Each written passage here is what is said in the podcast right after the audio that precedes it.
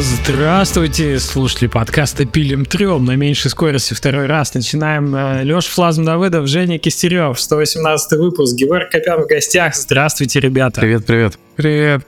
В этот раз без ошибок. Что-то у нас иногда бывает. А Георг э, бывший главред игромании. Второй раз одно и то же сложно говорить. Бывший главред игромании и человек, ответственный за маркетинг в 1С, Райт и сейчас в новом стартапе. Человек со всех сторон посмотревший на процессы, происходящие в индустрии, в издательстве, в доставке игр игрокам. А, очень интересно будет с тобой пообщаться, Георг, про эти штуки. Спасибо, что позвали. Самому будет интересно с вами поболтать. А, на самом деле давно не общались. Было клево. Очень. Очень. Слушай, а для того, чтобы те слушатели, которые, может, не часто тебя слушают, где uh-huh. каких-то а, стартапах, площадках, расскажи, во что ты вообще играешь и в последнее время в частности. А, на самом деле играю во все, и по долгу службы пришлось многое попробовать, потому что я работал и над э, коробочными играми, да, там и над AAA в частности, и над инди-играми разными, в их продвижении участвовал. А сейчас вот работаю над мобильной игрой в первую очередь, хотя она и кросс-платформенная, но по духу больше мобильная. Вот. Ну и будучи в Riot, конечно, пришлось освоить live service игры, free-to-play игры, там более большей степени на ПК. Ну, то есть из-за этого я стал всеядным, на самом деле. Я правда люблю сам разные игры и сам частенько предпочитаю вообще сессионные игры чему-то остальному, потому что ну, часто бывает не хватает энергии. Но в последнее время я играю э, на свече много, то есть я вернулся к эксклюзивам, которые забросил. Сейчас конкретно добиваю Luigi Mansion 3, осталось совсем чуток. О. Зельду, понятно, заказал новую, тоже буду в нее сейчас погружаться. И на ПК играю сейчас в Redfall пока еще не могу понять, почему так освистали игру страшно, потому что пока она очень похожа, на самом деле, на а, много из того, что до этого делал Аркейн, и не так уж это и страшно. Вот. Ну и на телефоне, конечно, играю практически mm-hmm. во все, потому что хочу освоить что там в топах появляется, все смотрю. Из последнего я прям-таки завис в, в этом Merge Mansion, к своему стыду. Это игра, которую Петр Паскаль рекламировал. Бля, она правда классно сделана, то есть вообще сложно к чему-то придраться, и мне в какой-то момент даже жена сказала, типа, ты, слушай, ты, ты достал, типа, можно, пожалуйста, столько в телефон не пялиться? А я играл круглые сутки просто, и а начал донатить. этот, как его классический фри-то-плей игрок, ты донатишь в эти игры? Ну вот э, в игры вроде Merge Mansion, это, знаешь, такая игра по to progress, когда у тебя энергия заканчивается, а она тебе очень сильно да. подсаживает на вот эту механику, тебе хочется еще что-то смерджить прям безумно. И вот в этом случае, блин, я начал донатить, да, и когда я понял, что я уже вонзил там тысячи полторы, я такой, так, так, так, стопе. А, вот фифу я еще много довольно тратил, когда понял, что там уже счет пошел на, ну, там, на несколько десятков тысяч, я себя остановил. Ну, понятно, что не за неделю, там, ты, много фиф выходит, каждый год фифа появляется, там, в сумме на несколько частей. А, но я предпочитаю, на самом деле, если говорить про фри-то-плей игры, в которых ты в первую очередь покупаешь косметические предметы. Мне вот нравится Formula Riot, когда ты играешь, ты получаешь удовольствие, тебе все нравится, и просто потому что у тебя уже привязанность появилась с игрой, тебе она нравится, тебе нравится часть комьюнити, ты покупаешь что-то, чтобы выделиться и как бы спасибо разработчикам сказать. Вот это самые приятные, наверное, траты, когда тебя все-таки вынуждают из-за там нехватки энергии или там какого-то поевола, это, конечно, ну, меня лично как игрока расстраивает. Но вспоминается сразу э, CSGO с ножами, калашами, вот этим всем, когда это ни, никак не влияет, да, на uh-huh. характеристики игры. Ну, всем всегда. А вот еще вот так показать, вот так показать, вот это все может. Да-да-да. А, то есть ты в целом а, а слушай, ну это больше исследование рынка, или ты в какой-то момент понял, что тебе это дико нравится, вот вот на мобильном? Да вот, телефоне? видишь, получается, что что-то начинается как исследование, а потом ты просто залипаешь и во что-то влюбляешься. То есть я, в принципе, на телефоне играю довольно давно. У меня iPhone появился очень рано, я помню, в 2009 году, он вышел в 2008 первый. А я потом вот mm-hmm. э, заработал за лето, купил себе 3G, как сейчас помню, там была какая-то дикая скидка в видео. Он обычно стоил 30 и начал стоить 15 я помню, что я объездил всю Москву, просто каждую станцию метро приезжал там с другом, забегал в каждом видео, мы в итоге нашли в одном, блин, в каком-то выхине, реально где-то в жопе мира, вот, и я с тех пор регулярно начал играть во все просто на, на смартфоне, но тогда, конечно, не было еще такого развития, скажем так, фри-то-плей игр с, с paywall жестким, это было что-то такое, знаете, прикольное в духе, а, не знаю, ну, что-то вроде Trials, не знаю, когда ты едешь на мотоцикле, там, и он по физике разбивается, капельки воды, там, ну, rope, вот это все. А, С- А тогда же они платные вообще. Да-да-да, были. я покупал их. Не было фри Но они стоили, знаешь, они стоили копейки. Они стоили сколько там, доллар, два? Типа доллар, там, два. Да, да, да, это все было копейки стоило, и оно было, знаешь, все прикольно. Самое главное, что каждая игра, ну, ну, популярная игра, скажем так, она дарила тебе новый опыт. То есть ты не понимал, что сделать разработчики, потому что, в принципе, можно было что угодно тогда придумывать, а, и это было клево. Потом, конечно, стало поскушнее, когда все освоили там одни и те же механики, все стало упираться в pay to progress. Но сейчас, мне кажется, с, эм, ну, не знаю, насколько это оживил рынок, но все-таки Apple Arcade, то, что вот э, они монотонно пытаются в эту сторону долбить, э, делают, мне кажется, телефоны все-таки, ну и то, что аудитория, безусловно, выросла, мидкор там развился как-то.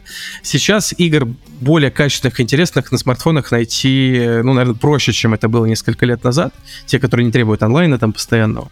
Вот. э, Поэтому, ну, по- поигрываю, на самом деле, во все. Правда, я я понял, что какая бы у меня платформа сейчас не была под рукой, я просто... Мне, мне всегда есть бэклог игр, в которые я хочу поиграть. У меня поэтому, ну, правда, нет предпочтения. Играю на всем, буквально. Слушай, а Apple Arcade э, ты упомянул, ты прям пользователь активный Apple Arcade? То есть ты следишь за тем, что появляется, что уходит? Или Знаешь, это- я давно перестал э, им пользоваться и отписался, но у них недавно была интересная новость. Ну, просто потому что я понял, что еще на одну платформу мне не хватает, к сожалению, времени настолько, потому что там игры все-таки большие, там и JRPG были там на десятки часов и так далее. А, поэтому стараюсь хотя бы за главными хитами успевать следить.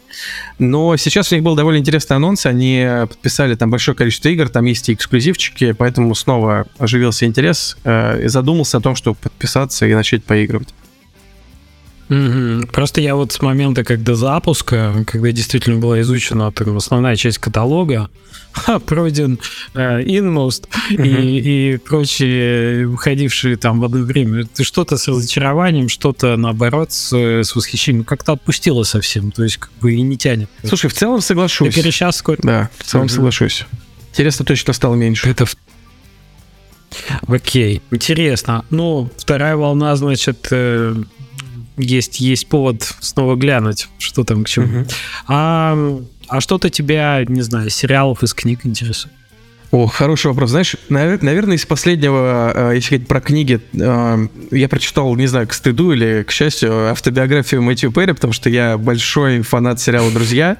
Это, ну, я вообще этого не стужусь, между прочим. Ладно, если говорить про сериал, я этого не стужусь. Про книгу это другая история, потому что сериал, как мне кажется, выдающийся. Я его, наверное, раз 10 смотрел, вот любимый ситком.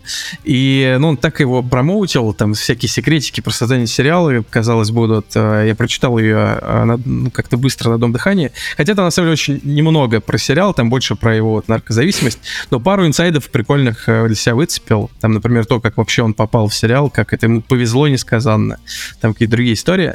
Вот, сейчас еще читаю книжку, которая называется Factfulness. Э, Ну, это такая, скорее, э, больше такая философская книжка про то, как э, в нынешние времена обстоят дела вообще с факт-чекингом, с, по- с при- с потреблением информации и так далее. А, но ни одной из этих книг не готов рекомендовать.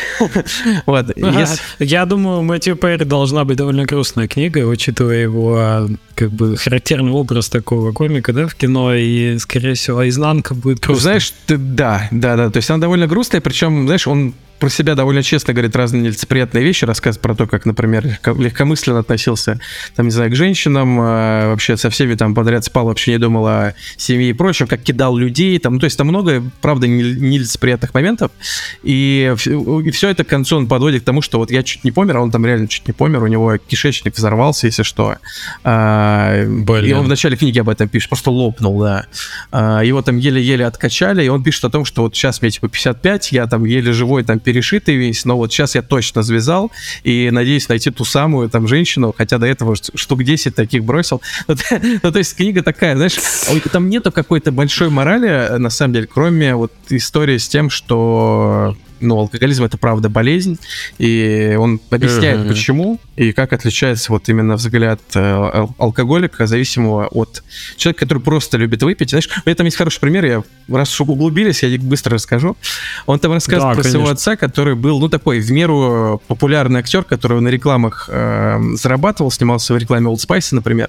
И он рассказывает, что как-то вот отец его сильно перепил, а он пил регулярно, просто каждый вечер по 3-4 джин-тоника. И ему что-то жена такое сказала в духе, типа, ну и что, ты будешь продолжать вот так себя вести? И говорит, все, отец после этого не притронулся к выпивке, он уже не пьет там лет 20. Говорит, вот разница между ним и мной. Я говорит, я не могу этого сделать, потому что вот мне физически нужно просто до отключки набухиваться каждый день, иначе я не могу функционировать. Вот. И просто я ничего не могу с собой поделать. Хотя вот вроде как и он, и, и папа там типа пили на протяжении десятилетий, но папа смог в один день бросить, а он не может. И вот он объясняет в деталях, как это работает. Блин, прикольно. Мне байопики в какой-то момент стали очень нравиться, потому что дают э, предельно, а, ну, если это хороший байопик, предельно честную экспертизу, ну, перспективу, да, на жизненный путь, и ты понимаешь, как по-разному вообще люди смотрят на одни и те же вещи что твоя, твоя картина мира может там на 10% только сходиться с картиной мира другого человека. Ну и вообще это полезно, смотреть глазами, там, не знаю, да, Джобс, да, классно у него была э, э, автобиография написана Айзексон. Да-да, очень хорошая. И да, да, да. Ну и много таких примеров. В общем-то, это хорошо расширяет твой, так спектр инструментов, которыми ты можешь оперировать, когда подходишь к тем или иным ситуациям. Согласен. Потому что в ретроспективе все такие смотрят, и все все понимают. Все, когда ты перед находишься каким-то этапом своей жизни, у тебя настолько большой разбег вариантов, что тебе полезно разные шляпы примерить, посмотреть на это разными глазами. Это расширяет. Согласен, да, поэтому тоже люблю биографии. А, просто интересно, как другие люди мыслят, потому что вот частая ошибка, ну, особенно тинейджеров, тебе кажется, что все думают, как ты, у всех в голове одно и то же. С годами, конечно, многие понимают, что все-таки все по-разному смотрят на мир, но биография — это еще один инструмент, это быстрее усвоить этот урок, важный в жизни. Угу, угу. Ну, здорово, здорово. Жень, чем ты поделишься? А что ты меня не спрашиваешь про книги и сериалы? Так я тебя спрашиваю вообще, чем, чем ты хочешь поделиться, пожалуйста, чем любой медиа. Э, я играл, пытался играть в Telling Lies, э, игра э, с видеоконтентом такая, я не помню, кто ее выпустил. А, ты там типа получаешь этот архив видео какой-то, компьютер, и ты должен в нем копаться, и типа, ну, звучит как будто будет очень интересно, что я буду сидеть, проверять факты, там они движок прикольный написали, что э, ты там какое-то слово услышал, ну, там пишутся эти субтитры, э, слово в видео есть, ты на него нажимаешь, и он ищет другие видео, в которых упоминается это слово. Mm-hmm. А, и движок, ну, реально прикольный. Но у меня было такое ощущение, что э, ну как сказать, меня просто пустили туда, на комп, с архивом видео, но я не понял, зачем. Ну, то есть, я, наверное, сидел час, э, почувствовал себя очень глупым. Я не понял, о чем мне надо найти. Ну, я посмотрел один там, там просто, ну, как видеоблог, кто-то между собой общается, какие-то какие у них перипетии там, или просто так, там... Погоди, а никакой любовь... завязки не было вначале? Никакой ну, типа, завязки... умер там, не нет, знаю, надо... Нет, нет, вообще, я, да, то есть ты такой, ну, посмотрел, пос, поискал по словам, а что надо найти-то? И все, я, ну, все обрыл, всю игру и, и не понял и вышел. Я поэтому, ну, я как-то неправильно в ней, опять же, я неправильно играю в некоторые игры. Вот э, Telling Lies для меня не раскрылась. Э, но хотелось бы, потому что очень а, интересно. А не было такого фана, что ты нашел как будто бы флешку с чужими фотками, и, и ты просто по ним... Ну вот ну, не вот было не такого, знаю. что, знаешь, типа, что чего-то связанного между собой. Э, там просто по какому-то слову первому найдено пять видео. Ты такой, uh-huh. я их посмотрел, они вообще бессвязные между собой, никакого, ну, нету связи, короче. В общем, вот, не рекомендуешь. Пор, порылся, да, но это как вот ты, ты мне дашь доступ к своему видеоархиву, я там посижу, по, по, посмотрю, Нет. там где-то дети твои бегают, где-то еще что-то. Везде и, дети и, бегают, там без вариантов. Там. Ну, дети и поезда, и, ну, как бы я посмотрю на поезда твои, э, там, всех времен и народов, ну и все, наверное. Э, вот. Э, странно очень было, а потом вернулся в Death Stranding. Наконец-то у меня обстановка располагает, и... Э, ну, а что про него? Обожаю Просто эту игру. продолжаю, продолжаю ходить в Death Stranding. Для меня она реально как какой-нибудь Евротрак-симулятор или дальнобойщики просто включил и, и ходишь там, типа... Слушай, ну, там я, кстати, прикольно, искал, там знаешь, какую вкидываются... Игру?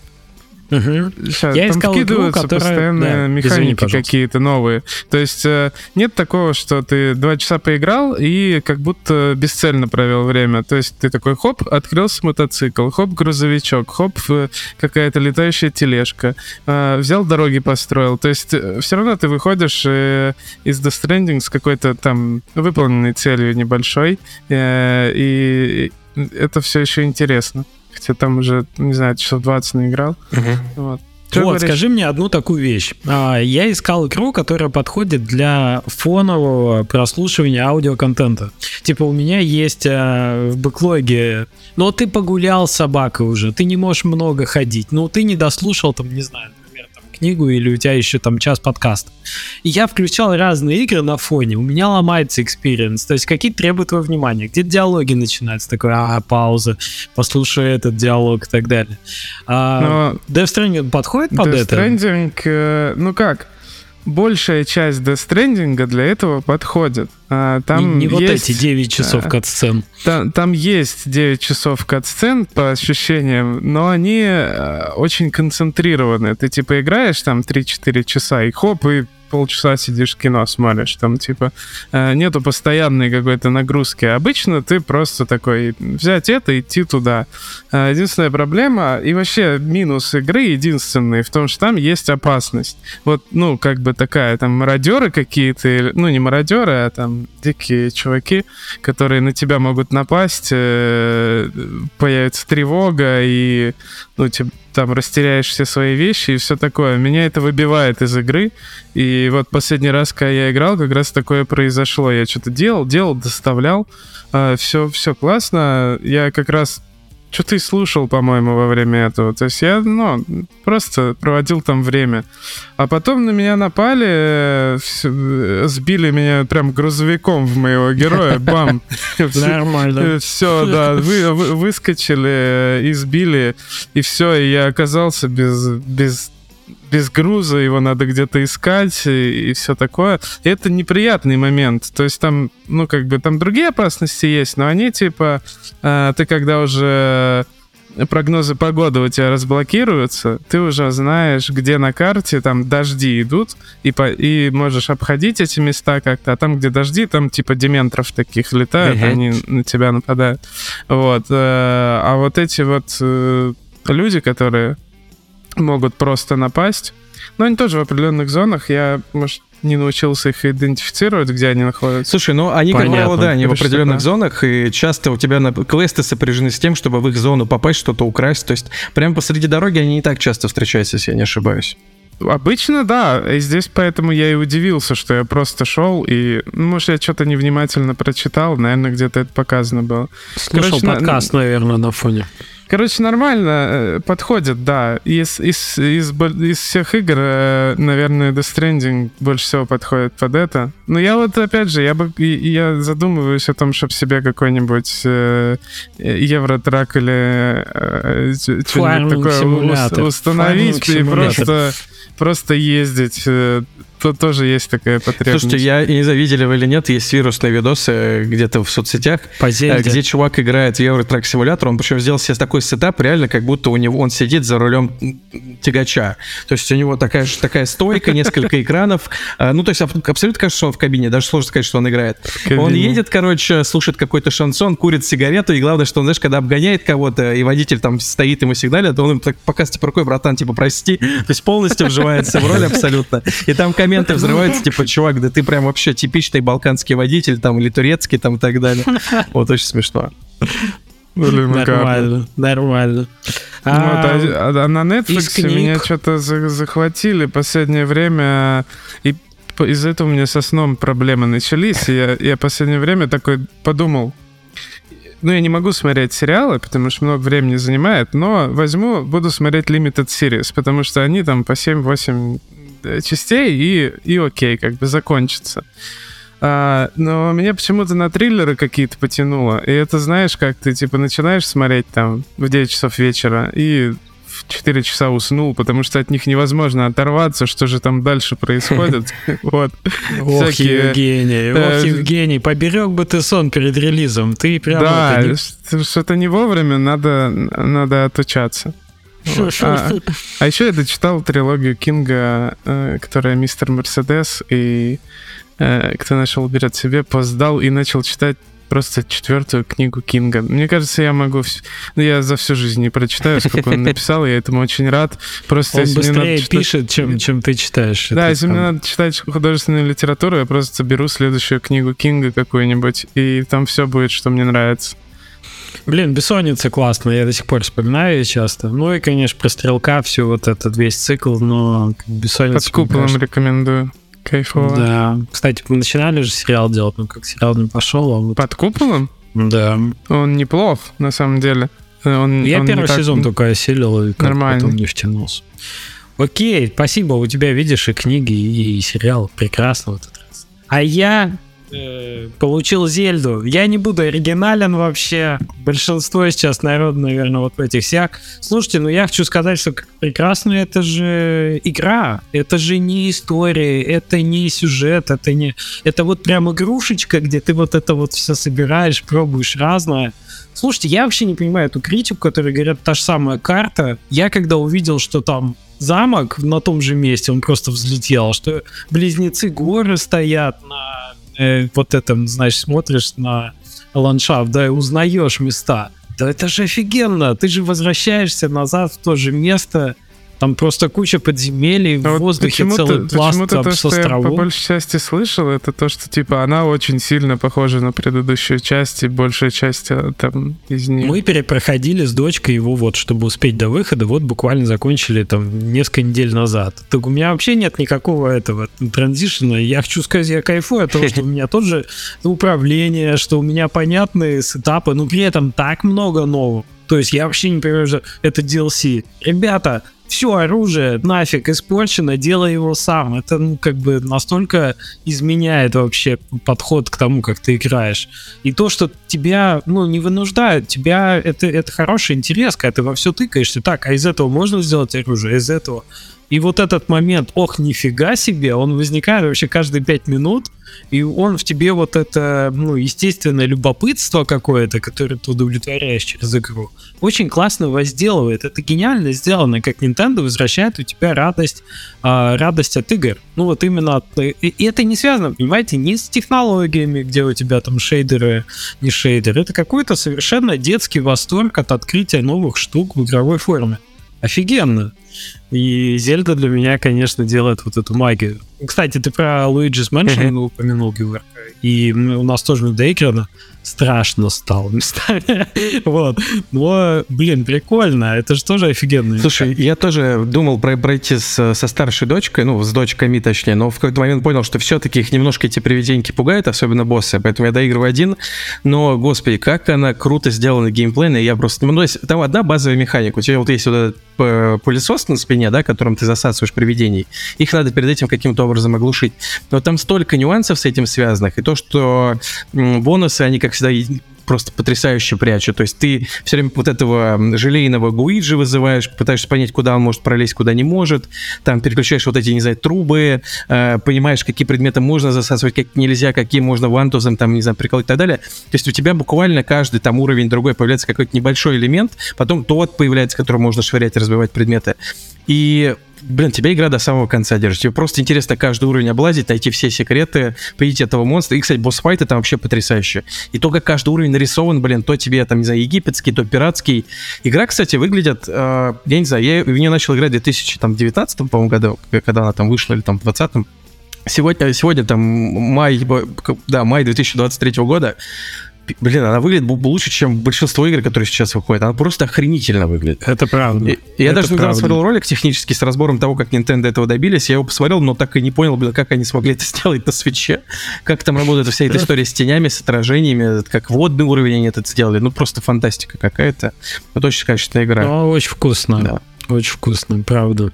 А, была какая-то серия в Топ Гире, э, если помните, где они разбирали какую-то а, это классический Топ Гир с классическим составом ведущих, и они разбирали какую-то а, каких-то 80-х годов, которая выглядит современно в любой, ну, типа, это как ретро-футуризм такой, знаешь, что она, типа, вроде и старая автомобиль, но она шикарно смотрится как концепт-кар, в принципе, в любой момент времени. И разбирали какую-то бэху трешку там какого-то 2000 там, года, типа, ну, вообще никак. Ну, вот серенькая, блестит и, и все.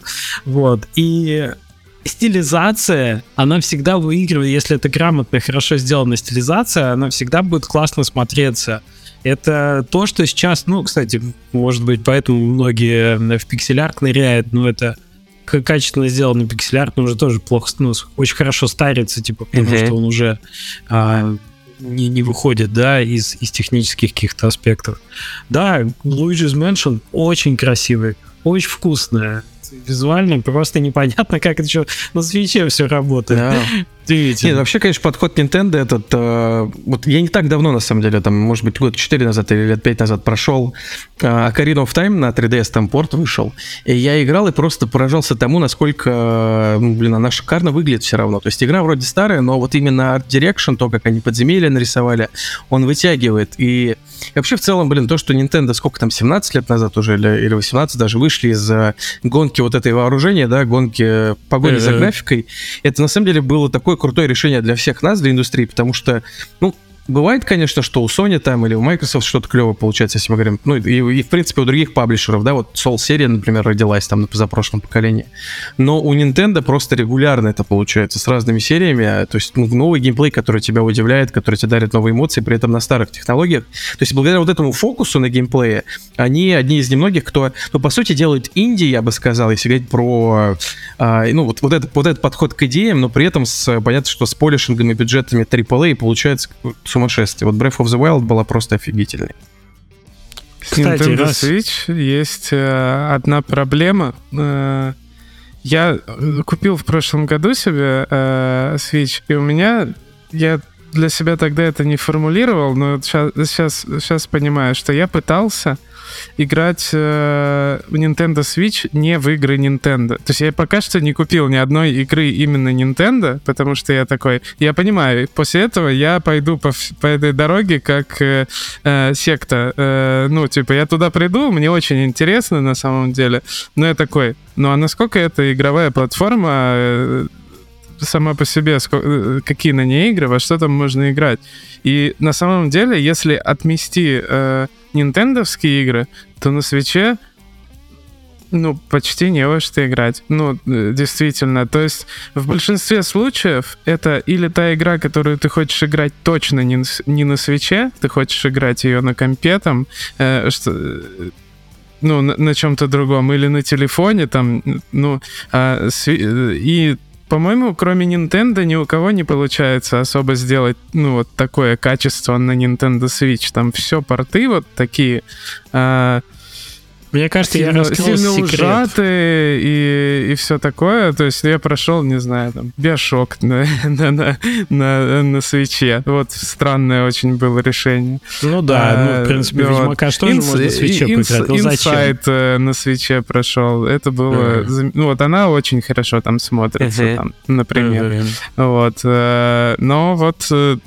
С этим сложно Поэтому поспорить. я сейчас понимаю же, что, в принципе, надо, надо в Nintendo выходить игры. Да, да, с этим сложно поспорить, это ну, абсолютно верно. Игры Nintendo сильно выделяются на фоне всего остального, а, но ну, знаешь, тут можно такой же аргумент привести в, в адрес PlayStation, потому что вот если убрать эксклюзивы Sony, то, ну, чем, ну, консоль и консоль, ты можешь те же игры поиграть на Xbox, на ПК, там, мультиплатформы, если мы берем. А, почему нет? Они там будут вряд ли сильно хуже, вот. Но, наверное, ты прав в том, что разница на вообще просто слишком разительная, потому что все делают мультиплатформу для популярных консолей, красивые, там, там, Ведьмака, Doom и прочее. То есть у тебя остается, по сути, ПК Индия, что, ну, понятно, разного качества игры бывают, либо Nintendo эксклюзивы, которые прям на голову круче выглядят. Вот, это, это правда. Я не удивлюсь, если Sony... это осознанное решение, ну, типа у Nintendo. Они говорят, и заметьте, что наши, если мы не будем кредит железа, будут выглядеть всегда лучше. А зачем нам... Они создали платформу, где у них конкуренции, ну, типа, не может быть в условиях этого рынка. А вот почему-то на Sony так не воспринимается, наверное, потому что Sony называет имена студий, да, то есть выходит игра от Naughty Dog, ты такой, Naughty Dog, это не Sony, это, ну, типа, Sony эксклюзив, но я знаю, что это Naughty Dog. Вот, а Э, там понятно, что разные студии делают. Марио и там Зельду. Но ты не знаешь имена этих студий? Nintendo. Ну, как у них там они смешно называются, не знаю, Nintendo Game Studio, там, не знаю, 36, там, что-нибудь такое. Знаешь, и у, Final, э, у Square Enix тоже так было. Это правда абсолютно. Sony как-то бренды качает, но это еще связано с тем, что Sony очень многих купила. Nintendo все-таки все, все команды взращивала внутри там десятилетиями, да, вот, поэтому там несколько другой подход, вот, но да, с этим сложно не согласиться. Но... Слушайте, я титры смотрел Breath of the Wild, когда закончил, и там же, ну, там не нереальное количество, там просто отдел, то есть я представляю себе, знаешь, что приходит, а, извините сейчас за этот, приходит такой, а, не знаю, старший геймдизайнер какой-нибудь Акира-сан, ему уже лет 70, он делает эти игры, э, как отточил свое мастерство, да, это искусство делать, и у него реально подаванов человек 50. Я устал смотреть, пока отдел геймдизайна на экране, про, про, и программистов там столько же.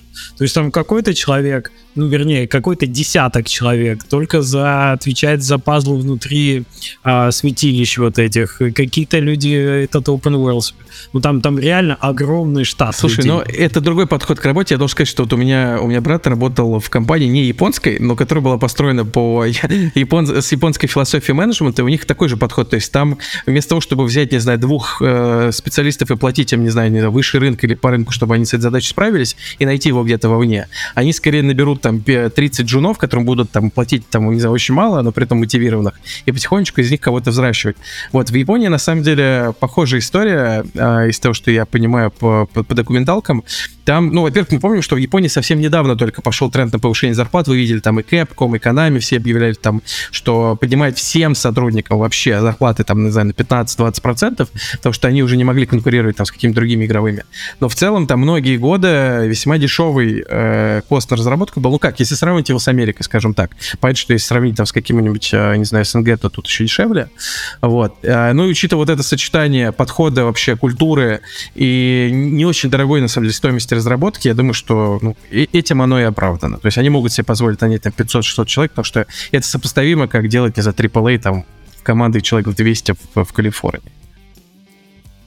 Ну, еще видишь, в менталитете, в культуре не менять э, компании, поэтому они могут себе больше удержания позволить. Там не принято прыгать каждые два года да, туда-сюда, да, да, поэтому да. можно, да, раскачивать штат, это точно. А, прекрасный экскурс. Немножко мы копнули и в японский менеджмент. А, я, я думаю, я порекомендую какие-нибудь книжки в следующий раз, а, потому что уже, уже надо и совесть знать. Егор, очень интересно, с чего ты начинал и как складывалась вообще твоя история в игромании. Uh-huh. Да, огромный кусок ведь культуры, а, ну, то есть, наверное, много есть видео про то, как игражур в России чем являлся и так далее. Но игромания целая эпоха. Мне кажется, нет человека, который там, делает игры сейчас э, нашего возраста и не знаком с таким явлением. Игромания, и диски, видеомания и так далее. Расскажи, как это вообще в твоей жизни происходило, как там оказался? Ну, все верно сказал, что для всех людей, э, ну, скажем так, нашего возраста примерно, ну, игровые журналы, в первую очередь журналы, это было что-то, э, ну, это был чуть ли не единственный источник информации для многих, особенно у тех, кто жил не в больших городах, у кого не было нормального интернета, а, поэтому я, как и многие, журналы покупал, там, брал у друзей, понятно, читал за поем, потому что это вот было, это было окно вот э, в тот самый мир видеоигр, которым мы там многие грезили, я вот играл э, уже с 90-х на Денди, там, на Сеге, потом других консолях и ПК, когда они появились.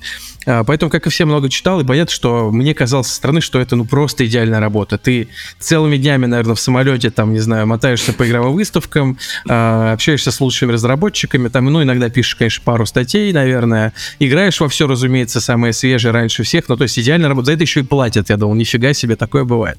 И дальше, ну, и понятно, что я читал не только игроманию, но она как-то нравилась больше всего. И, конечно, игромания после появления видеораздела стала ну, особенно популярной и показала еще одну часть индустрии, потому что все мы смотрели на фотографии, читали статьи, а тут, пожалуйста, ты видел живьем, как все выглядит. И я помню, что в какой-то момент написал там, не знаю, пару писем, их даже опубликовали, мне даже какие-то подарки присылали, там гидролиска, я помню, игру какую-то, еще что-то. И в какой-то момент э, году, наверное, 2010 я помню, я подумал, почему бы мне не попробовать что-то написать? Потому что я, на самом деле, на тот момент уже довольно много писал. Я писал в разные там региональные там газеты, журналы, брал интервью там из там, всяких э, отстойных рок-групп э, и страшных странных персонажей там из, из места администрации. Я помню, даже брал как-то интервью у э, группы Пилигрим, который там руководил один депутат. у них там был клип с Памел Андерсон, еще что-то. Вот, концерт был бесплатный, они дарили всем бесплатно футболки, альбомы, но все равно никто не пришел, там был человек 15, наверное. Вот. Я брал у него интервью, например.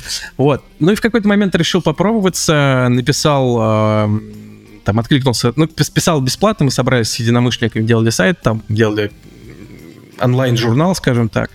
Потом с этим всем я получил работу уже оплачиваемую на Mail.ru, у них был свой игровой портал, да и есть до сих пор, он сейчас называется Player One. А, потом а, еще куда-то писал, на первый игровой пару сюжетов сделал. Вот. И меня пригласил в игроманию писать э, Илья Янович, который сейчас вот возглав, возглавляет свою студию Виппи. Они сделали This да, is the Police. Да, да, да. Вот вместе с ним мы работали. Он был э, выпускающим редактором, я быстро стал редактором рецензий. И вот как-то так потихонечку за несколько лет добрался до главреда и реддиректора.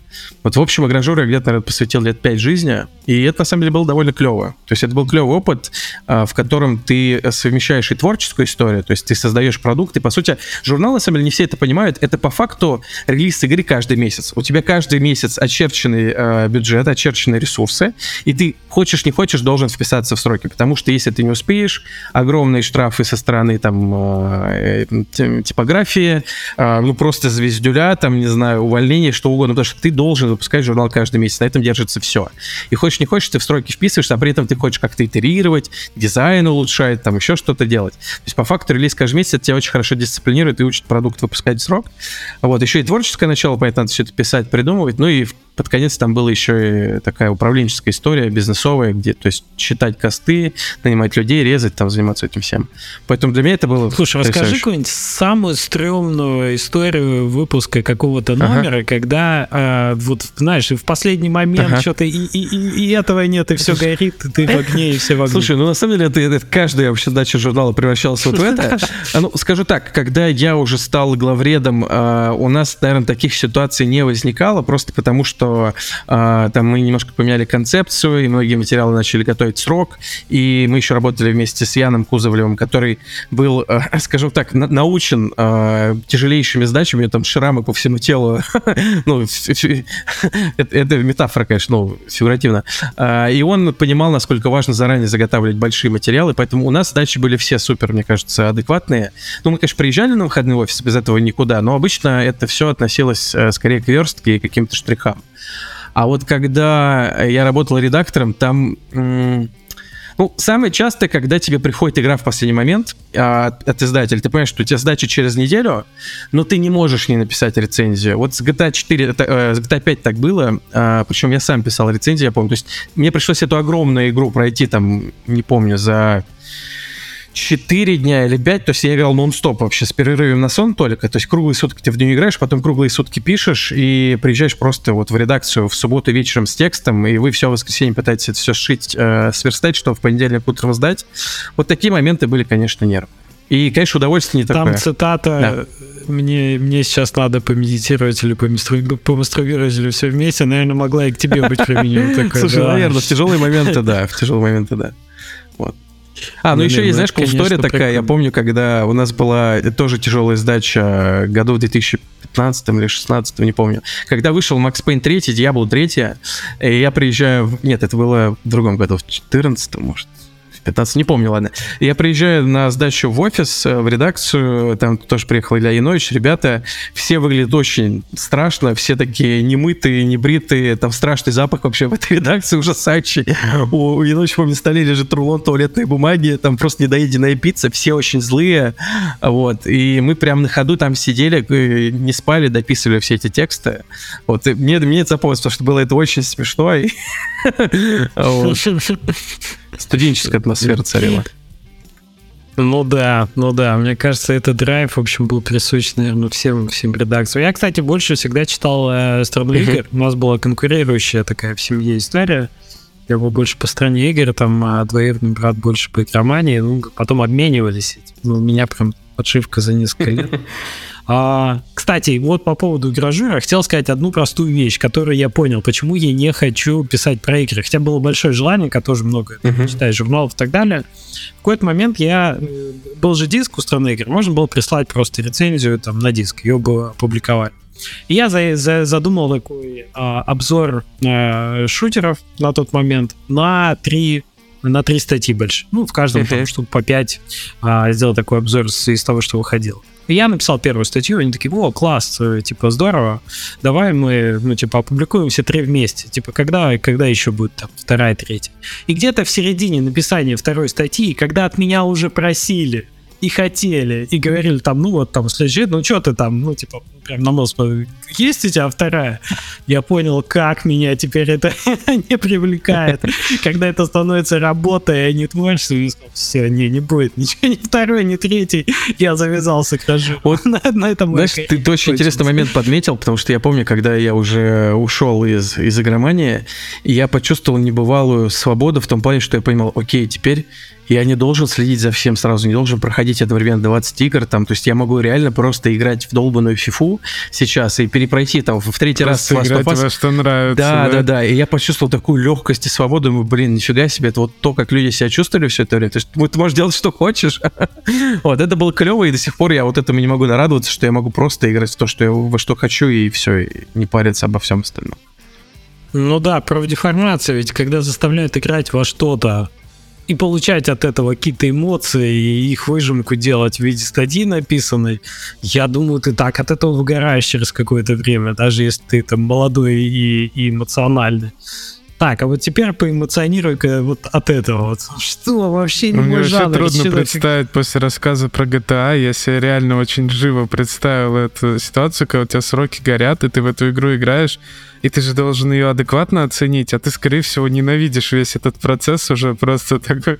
Ну, то есть игра, это же, ну, как бы фан, магия, да, а тут, а, а тут ты сидишь, три дня и три ночи, блин, просто э, лишь бы побыстрее пройти там или а как. А обратная сторона — это праздник, понимаешь? То есть ты должен э, донести это в виде вот развлекательного контента. Я думаю, поэтому по-прежнему, что весь шоу-бизнес полон грустных клоунов бесконечных, потому что...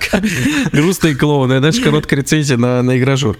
А, слушай, ну, конкретно с GTA, на самом деле, э, как-то так получилось, что ну, настолько мне игра понравилась, что я прошел ее с удовольствием, и у меня самом деле, я до сих пор мне не стыдно за рецензию, мне кажется, она хорошая получилась. И мне кажется, я, ну, я поставил десятку и до сих пор придерживаюсь своей позиции, что на тот момент это точно была десятка. Единственное, что не удалось в полной мере оценить, но тогда это и не так выглядело, это GTA Online, понятное дело, потому что такие сроки это невозможно сделать, поэтому там а, была совсем короткая короткое описание GTA Online с последующими там доработками. Но я знаю случаи, когда действительно это приводило к выгоранию, и люди просто с ума сходили, ненавидели потом всей душой игру. Например, я помню, Ян э, должен был пройти Ведьмака третьего за вот тоже за, за 5 дней, например. Вот он реально, вот хочется матом сказать, ну то есть э, вот ну, с ума сошел, определенно точно, потому что, ну, это другое по сложности, скажем так, произведение с кучей диалогов, и там рехнуться можно.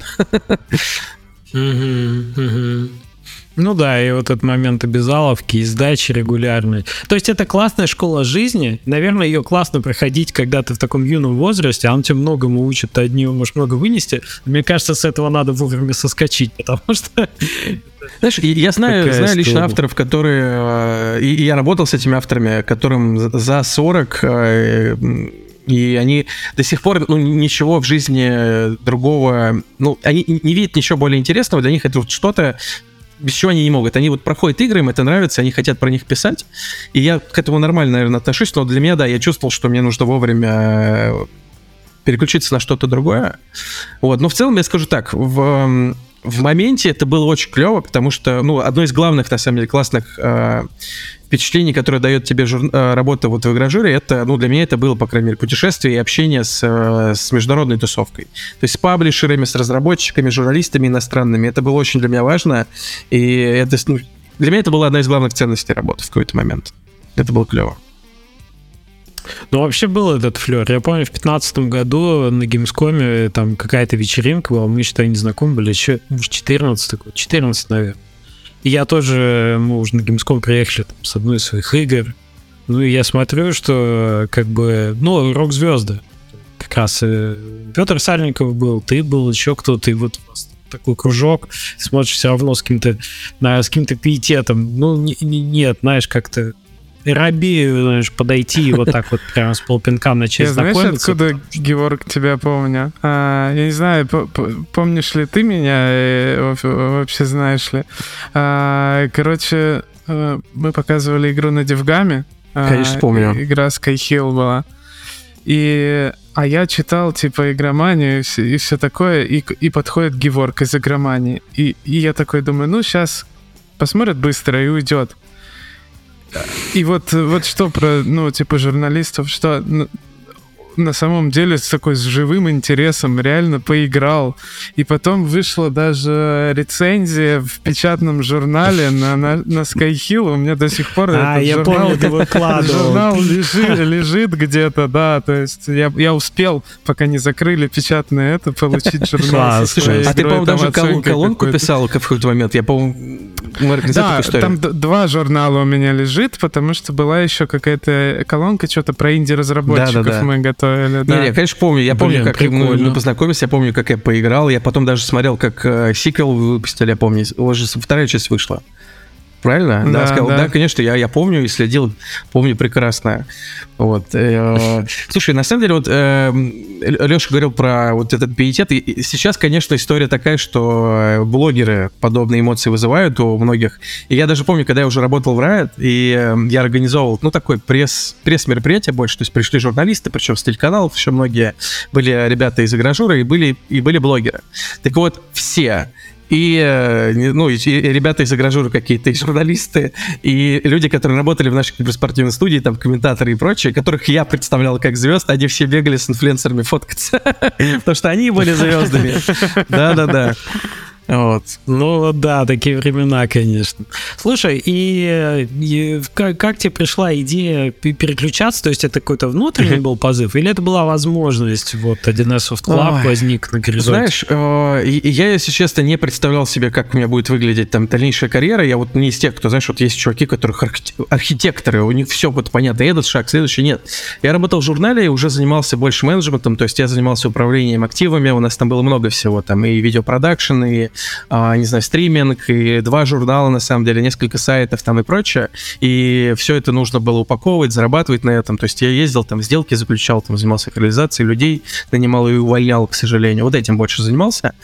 А, и в какой-то момент я просто понял, что для дальнейшего развития, как мне казалось на тот момент, я в этом был убежден, а, нужно закрывать печатные издания. Просто, ну, я, я считал, что нужно сфокусироваться на, на digital-е, и несмотря на то, что на бумаге журналы приносили хорошие деньги, если про выручку, там были, правда, хорошие деньги, которые а, даже вот на исходе, я думаю, Игромания зарабатывал больше, чем большинство цифровых сайтов там в России на тот Это, момент. Кстати, интересно, да, да, когда, да. когда журнал э, вот, типа, последний выпуск или что-то э, что такое. Какие-то тиражи были э, Я, к сожалению, не знаю, потому что после моего ухода журнал еще несколько лет выпускался точно, то есть даже 4 года, поэтому ага. там радикально могут цифры отличаться.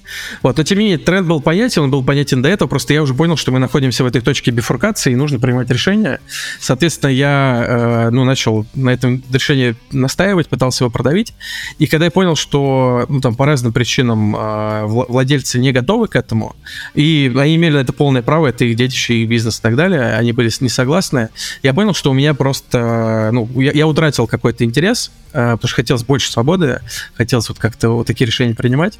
И просто наложилось одно на другое. Мне предложили э, работу в софт-клабе, один из софт-клабе. Э, я с легкой душой принял его. И так попал, собственно, вот в маркетинг. Ну, это довольно легкий, да, шифт? Ну, то есть, э, по, потому как мы часто видим переход именно из э, э, из журналистики, да, из людей, которые пишут об играх именно в маркетинг, естественно какой-то, да? Вот знаешь, э, вот не могу сказать. С одной стороны, э, мы видим, что такие случаи регулярно происходят, и в целом, э, скажем так, хороший игровой журналист с такими с навыками менеджера может стать хорошим ну, пиар-менеджером, комс-менеджером. Но на самом деле это все равно ну, довольно серьезная смена профессии. То есть, если ты такой классический игражер, то ты занимаешься продуктом. Ты пишешь в первую очередь материалы, пытаешься развлекать людей. Если ты работаешь в маркетинге, то там помимо вот этой части, когда ты думаешь, как бы людей развлечь, может быть, какой-нибудь креатив сделать, еще что-то. Но все-таки там очень много работы связано непосредственно с менеджментом. То есть это таблички, это бюджеты, это много очень коммуникации со всеми там, с подрядчиками, с продакшенами. С, э, ну, то есть требует не, несколько других навыков. То есть человек, который работал редактором или ну, занимал такую управленческую позицию, я, я бы сказал, что у него больше шансов себя неплохо зарекомендовать в маркетинге, потому что ну, там все-таки много вот этой работы обязательной, которая многим кажется скучной, ну, там, извините, хероборой. То есть письма, таблички, вот это все, этого много. И креатив там тоже, конечно, присутствует, но его меньше, чем вот в, в игражуре. Вот. И я такой регулярно видел, когда казалось, что ну, человек классно там пишет, вроде там толковый, давайте возьмем, оказалось, что он просто никакущий менеджер, менеджер, который э, плохо работает, там, не знаю, с тайм-менеджментом, там, с менеджментом других людей и так далее. Вот, ну и помимо этого, там много еще других знаний требуется, просто у меня, понимаете, у меня профильное образование, я учился на менеджера много лет, и у меня там была большая кафедра маркетинга, э, все-таки требуется понимать, как вообще работает брендинг, что такое позиционирование, а, как это все придумывать, писать, что такое креативная платформа, там, не знаю, э, математику требуется тоже неплохо знать, потому что таблички, формулы, особенно если ты занимаешься не просто, скажем так, ты не, коммуни... не просто коммуникациями занимаешься брендингом, но от тебя еще требуется, не знаю, вот, например, сделать модель там запуска игры, и не простую какую-нибудь с коэффициентиками, а такую более сложную, которая учитывает разные там факторы, которые учитывает, учитывает не знаю, фан-базу и так далее. То есть там много всего интересного. А если ты дорастаешь до какого-то более высокого уровня, там еще и аналитика добавляется, и ты уже начинаешь над продуктом тоже работать. Вот, поэтому, ну, тот переход конкретно был для меня не супер легким, я бы сказал. Мне пришлось много нового изучить, и это была супер полезная школа в софтлабе. Вот. Ну, к счастью, я, я последний скажу, к счастью, в Софтлабе я занимался игромиром, и после игромира уже ушел. Игромир, это, конечно, это безумно тяжело, если ты застраиваешь его и работаешь там, разработчиков привозишь, там, англоязычных японцев, и, например, еще надо организовать, там, не знаю, кейтеринг, еду, застройку, ну, то есть там много всего сложного. И я просто рад, что перед этим опытом я успел еще, работая в игромании, пару стендов построить, мы делали свои стриминг-зоны. То есть я хотя бы на, на легких настройках, э, на легкой сложности успел пройти игромир, перед тем, как упал там very hard, потому что, блин, игромир мира, это, это просто звездец, ребята. Это очень сложно со стороны раз, э, я, я представляю, потому что так как мы поучаствовали в, а, вот в этих геймскомах и так далее, и послушали, на самом деле, cool story про то, как, а, не знаю, а, польские сборщики стендов болгаркой отхватили кисть кому-то, О, и там все в кровище. Кошмар. Ну, то есть вот такое даже, да. Ну, то есть как бы, да, ну, то есть это ивент-менеджер, ивент-менеджмент, с одной стороны, Лерика про это любит шутить, типа, у вас кранч. Вот у нас, типа, кранчи на Димгамах, я понимаю, типа, никуда не денешься. Вот, и э, я представляю какой-то ад, э, как каждый раз, когда так много всего надо свести вместе. И у тебя нет, э, ну, типа, мы перенесли. Кого вы перенесли? Вы сейчас с ума сошли?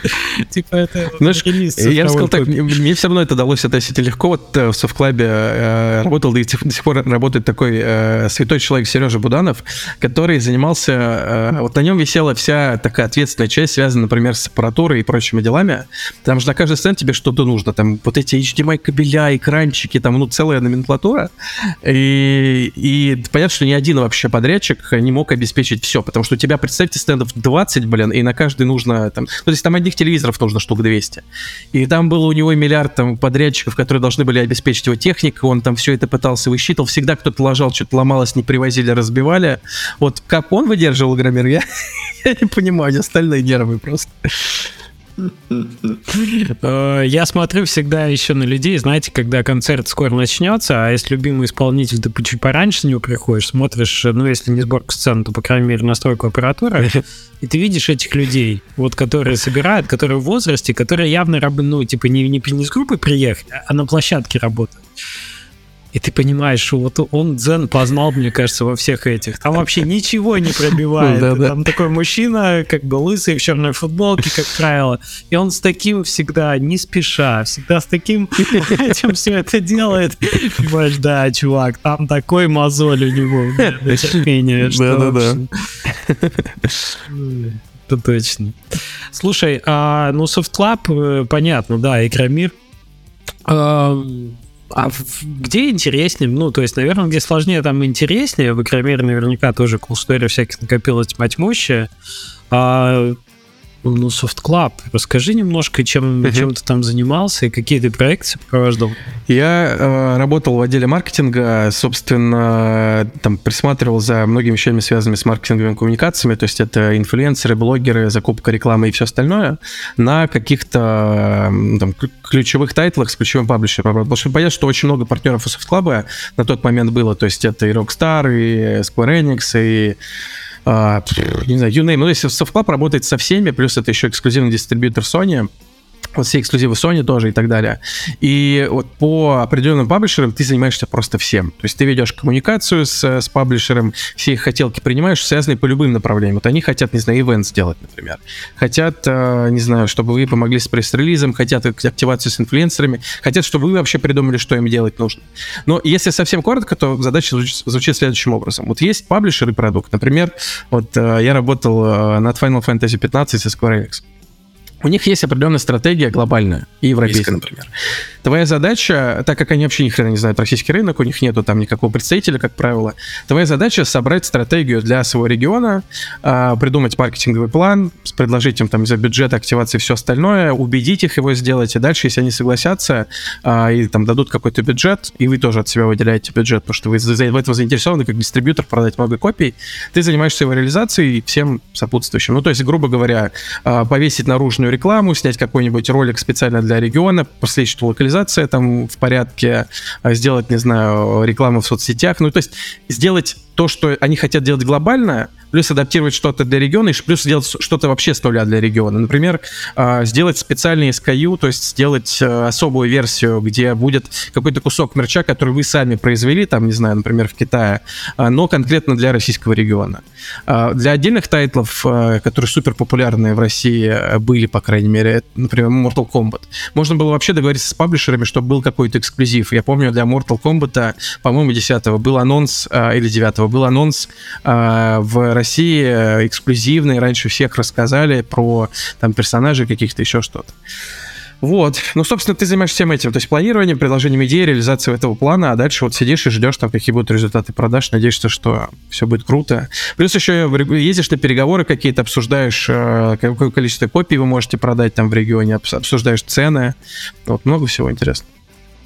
Слушай, на мой взгляд, это достаточно близко к бизнесу, потому да? что это супер творческая же история. Все-таки ты придумываешь стратегию продвижения. Знаешь, это где-то между. И... То есть, получается, это между бизнесом и творчеством, потому что ну, много элементов, связанных именно с, э, ну, с обсуждениями, с табличками, там, презентациями, но там всегда есть творческое начало. То есть ты предлагаешь им, а, помимо того, что, чуваки, мы вас купим там 50 тысяч копий по такой-то цене, все, спасибо, а, все-таки ты предлагаешь им что-то уникальное. Например, давайте снимем рекламный ролик с нашими инфлюенсерами, с такой-то идеей, давайте давайте там, не знаю, слоган адаптируем для, для нас, там еще что-то. То есть ты всегда пытаешься предложить что-то он топ, чтобы было интереснее, круче. Во-первых, потому что ты понимаешь, что это поможет продаже, во-вторых, потому что тебе тоже хочется сделать что-то интересное, а не просто брать и лепить там все то же самое, просто локализовывать.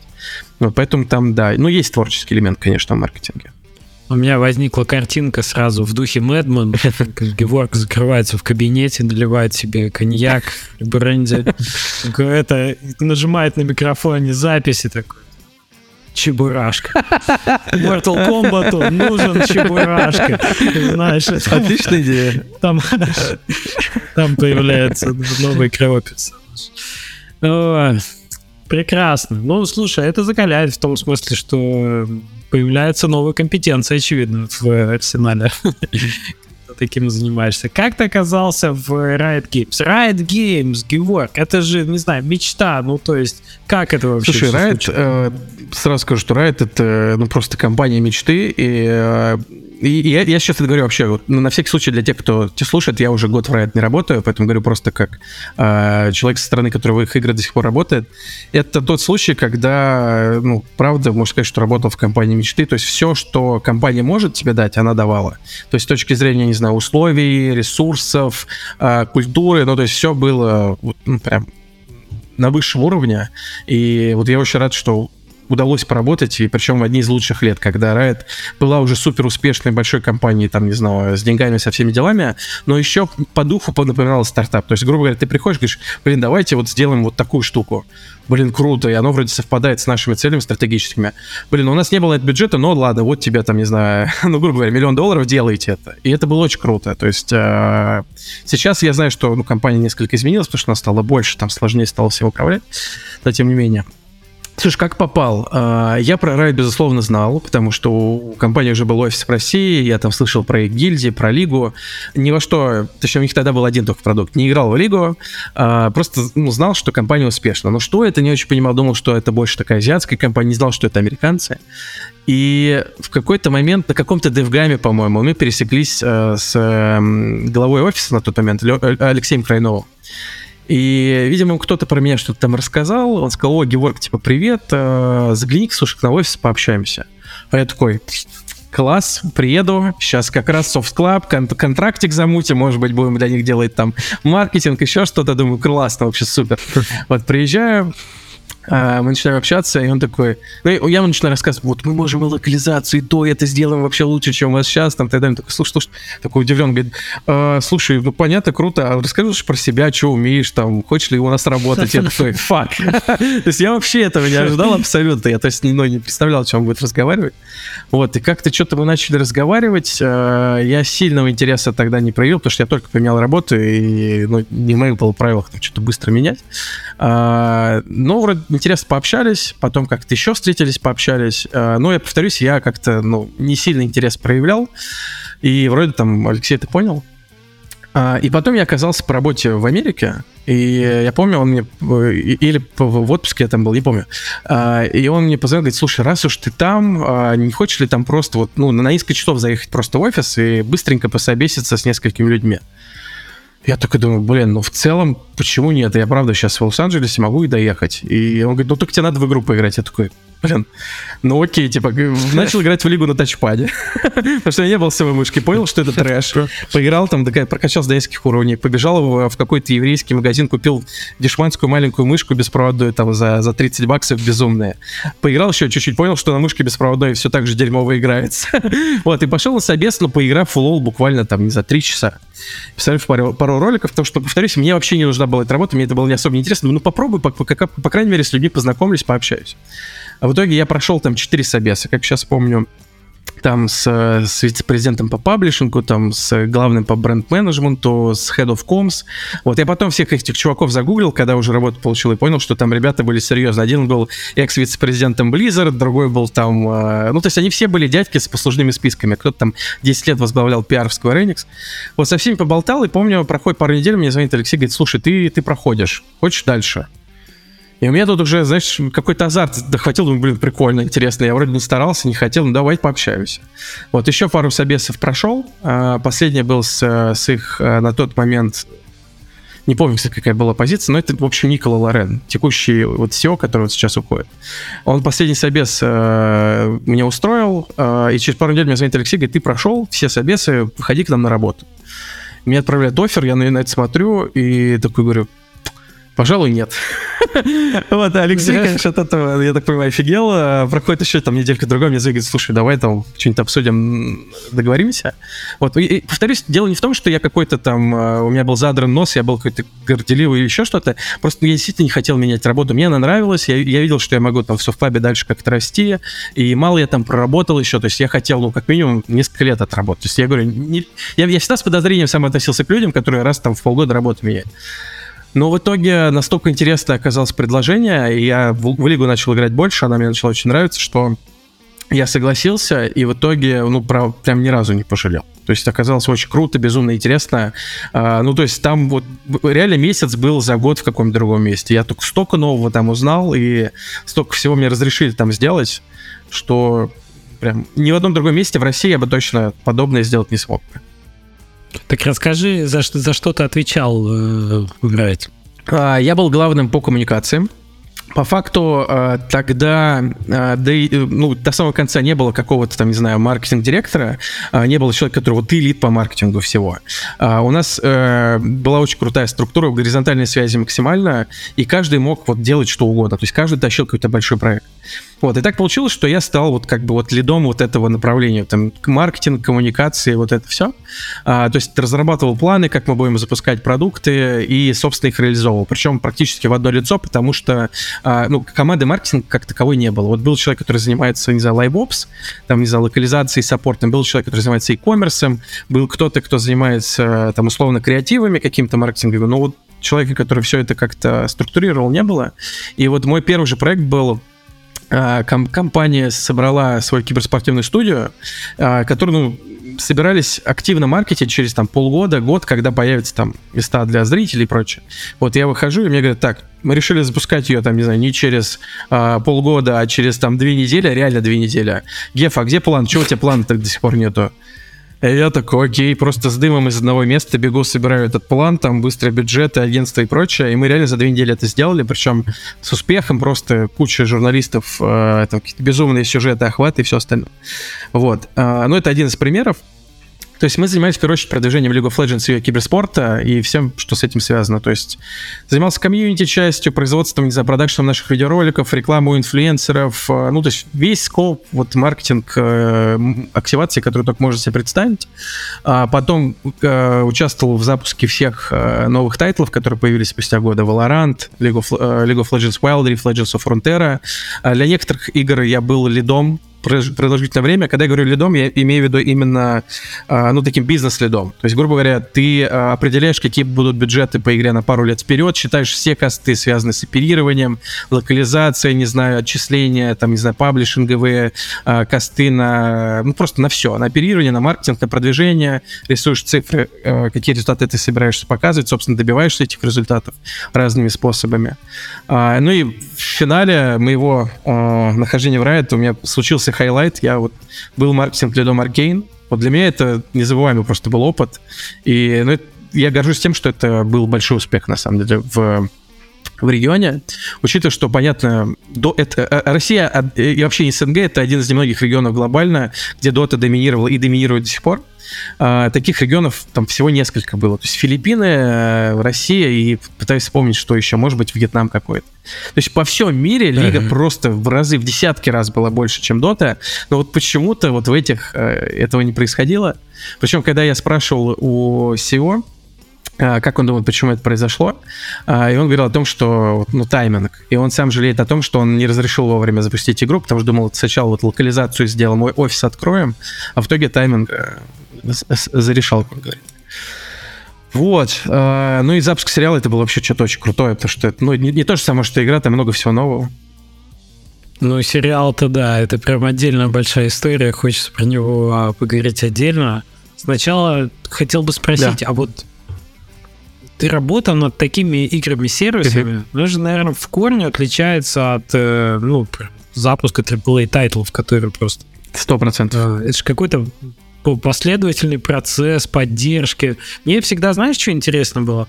Игры-сервисы, как будто бы для меня это, ну, со стороны взгляд, безусловно, потому что я не оперировал таким никогда.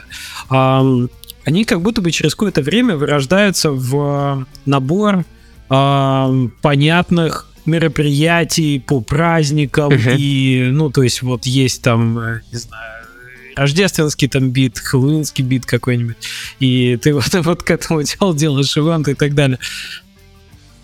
Ну, то есть, э, это же какая-то какая-то совсем мета, мета-часть. Где в, в этом продукт? Или у вас это по-другому было?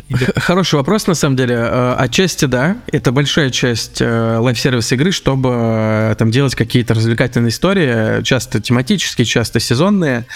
И у этих проектов, ну, там, своя задача. Помимо поддержания engagement, там, тех же часов и прочего, там, понятно, еще и выручка. Потому что ты, как правило, делаешь контент, который можно купить, но это лишь часть. То есть, когда ты занимаешься игрой как ну, live service истории, во-первых, ты должен продукт постоянно обновлять. Я этим занимался, понятно, в меньшей степени, учитывая, что мы работали в региональном офисе, хотя мы влияли немножко на разработку, а, но тем не менее, игра постоянно меняется. Меняются ее правила, меняется, там, не знаю, драконы в игре появляется еще что-то, еще что. То есть интерес игроков всегда таким образом поддерживается, и у тебя с этим много сопутствующей работы. Рассказать об этом э, адекватно, то есть э, сделать так, чтобы комьюнити поняло, э, почему вы это сделали, чтобы появились адвокаты, это поддержали, рассказали, там, ответить на все вопросы, которые существуют. Ну и, собственно, продвинуть эти изменения, чтобы вернуть старых игроков, э, Labs, как мы их называли, и новых привлечь. То есть у тебя этот цикл постоянно повторяется, потому что у тебя небольшое обновление, вот, считай, новая игра, иди и труби об этом, пытайся новичков привлечь и старых вернуть. Каждый раз этот цикл повторяется. Помимо этого, с оперированием связано много других вещей, то есть игра постоянно обновляется, патч раз в две недели, то есть тебе всегда нужна локализация. Выходят новые персонажи, нужно их озвучить, QA сделать связанный с этим, плюс еще есть всегда какие-то возможности для маркетинга, например, озвучить популярные актрисы, актерам там и так далее. Какую-то историю вокруг этого создать. А, поэтому live ops составляющая есть, потому что какой-нибудь провайдер, не знаю, МГТС взял, там что-то там нашаманил, у тебя херакс игра перестала работать в целом районе там Санкт-Петербурга, например, ты должен идти там с горящей жопой это чинить, общаться с провайдером, помогать, э, там, влиять на это там и так далее. Э, как пример. Понятно, что player support. У тебя есть локальные проблемы, есть глобальные, платежка отвалилась, еще что-то. И у нас штат player support в какой-то момент там до 30 человек, по-моему, дорос. Вы тоже всем этим занимаетесь. Плюс мы делали локальную активность. То есть мы научились в какой-то момент сами создавать ивенты, мы нанимали программистов, э, рисовали все, рисовали уникальные для нашего образа косметические товары, скины, иконки, делали игровые события, uh-huh. прям в клиентах научились запихивать. То есть у нас была своя разработка, мы научились это делать. А, все это надо освещать. То есть ты делаешь креатив, у тебя свой видеопродакшн, вы делаете передачу о том, как комьюнити живет.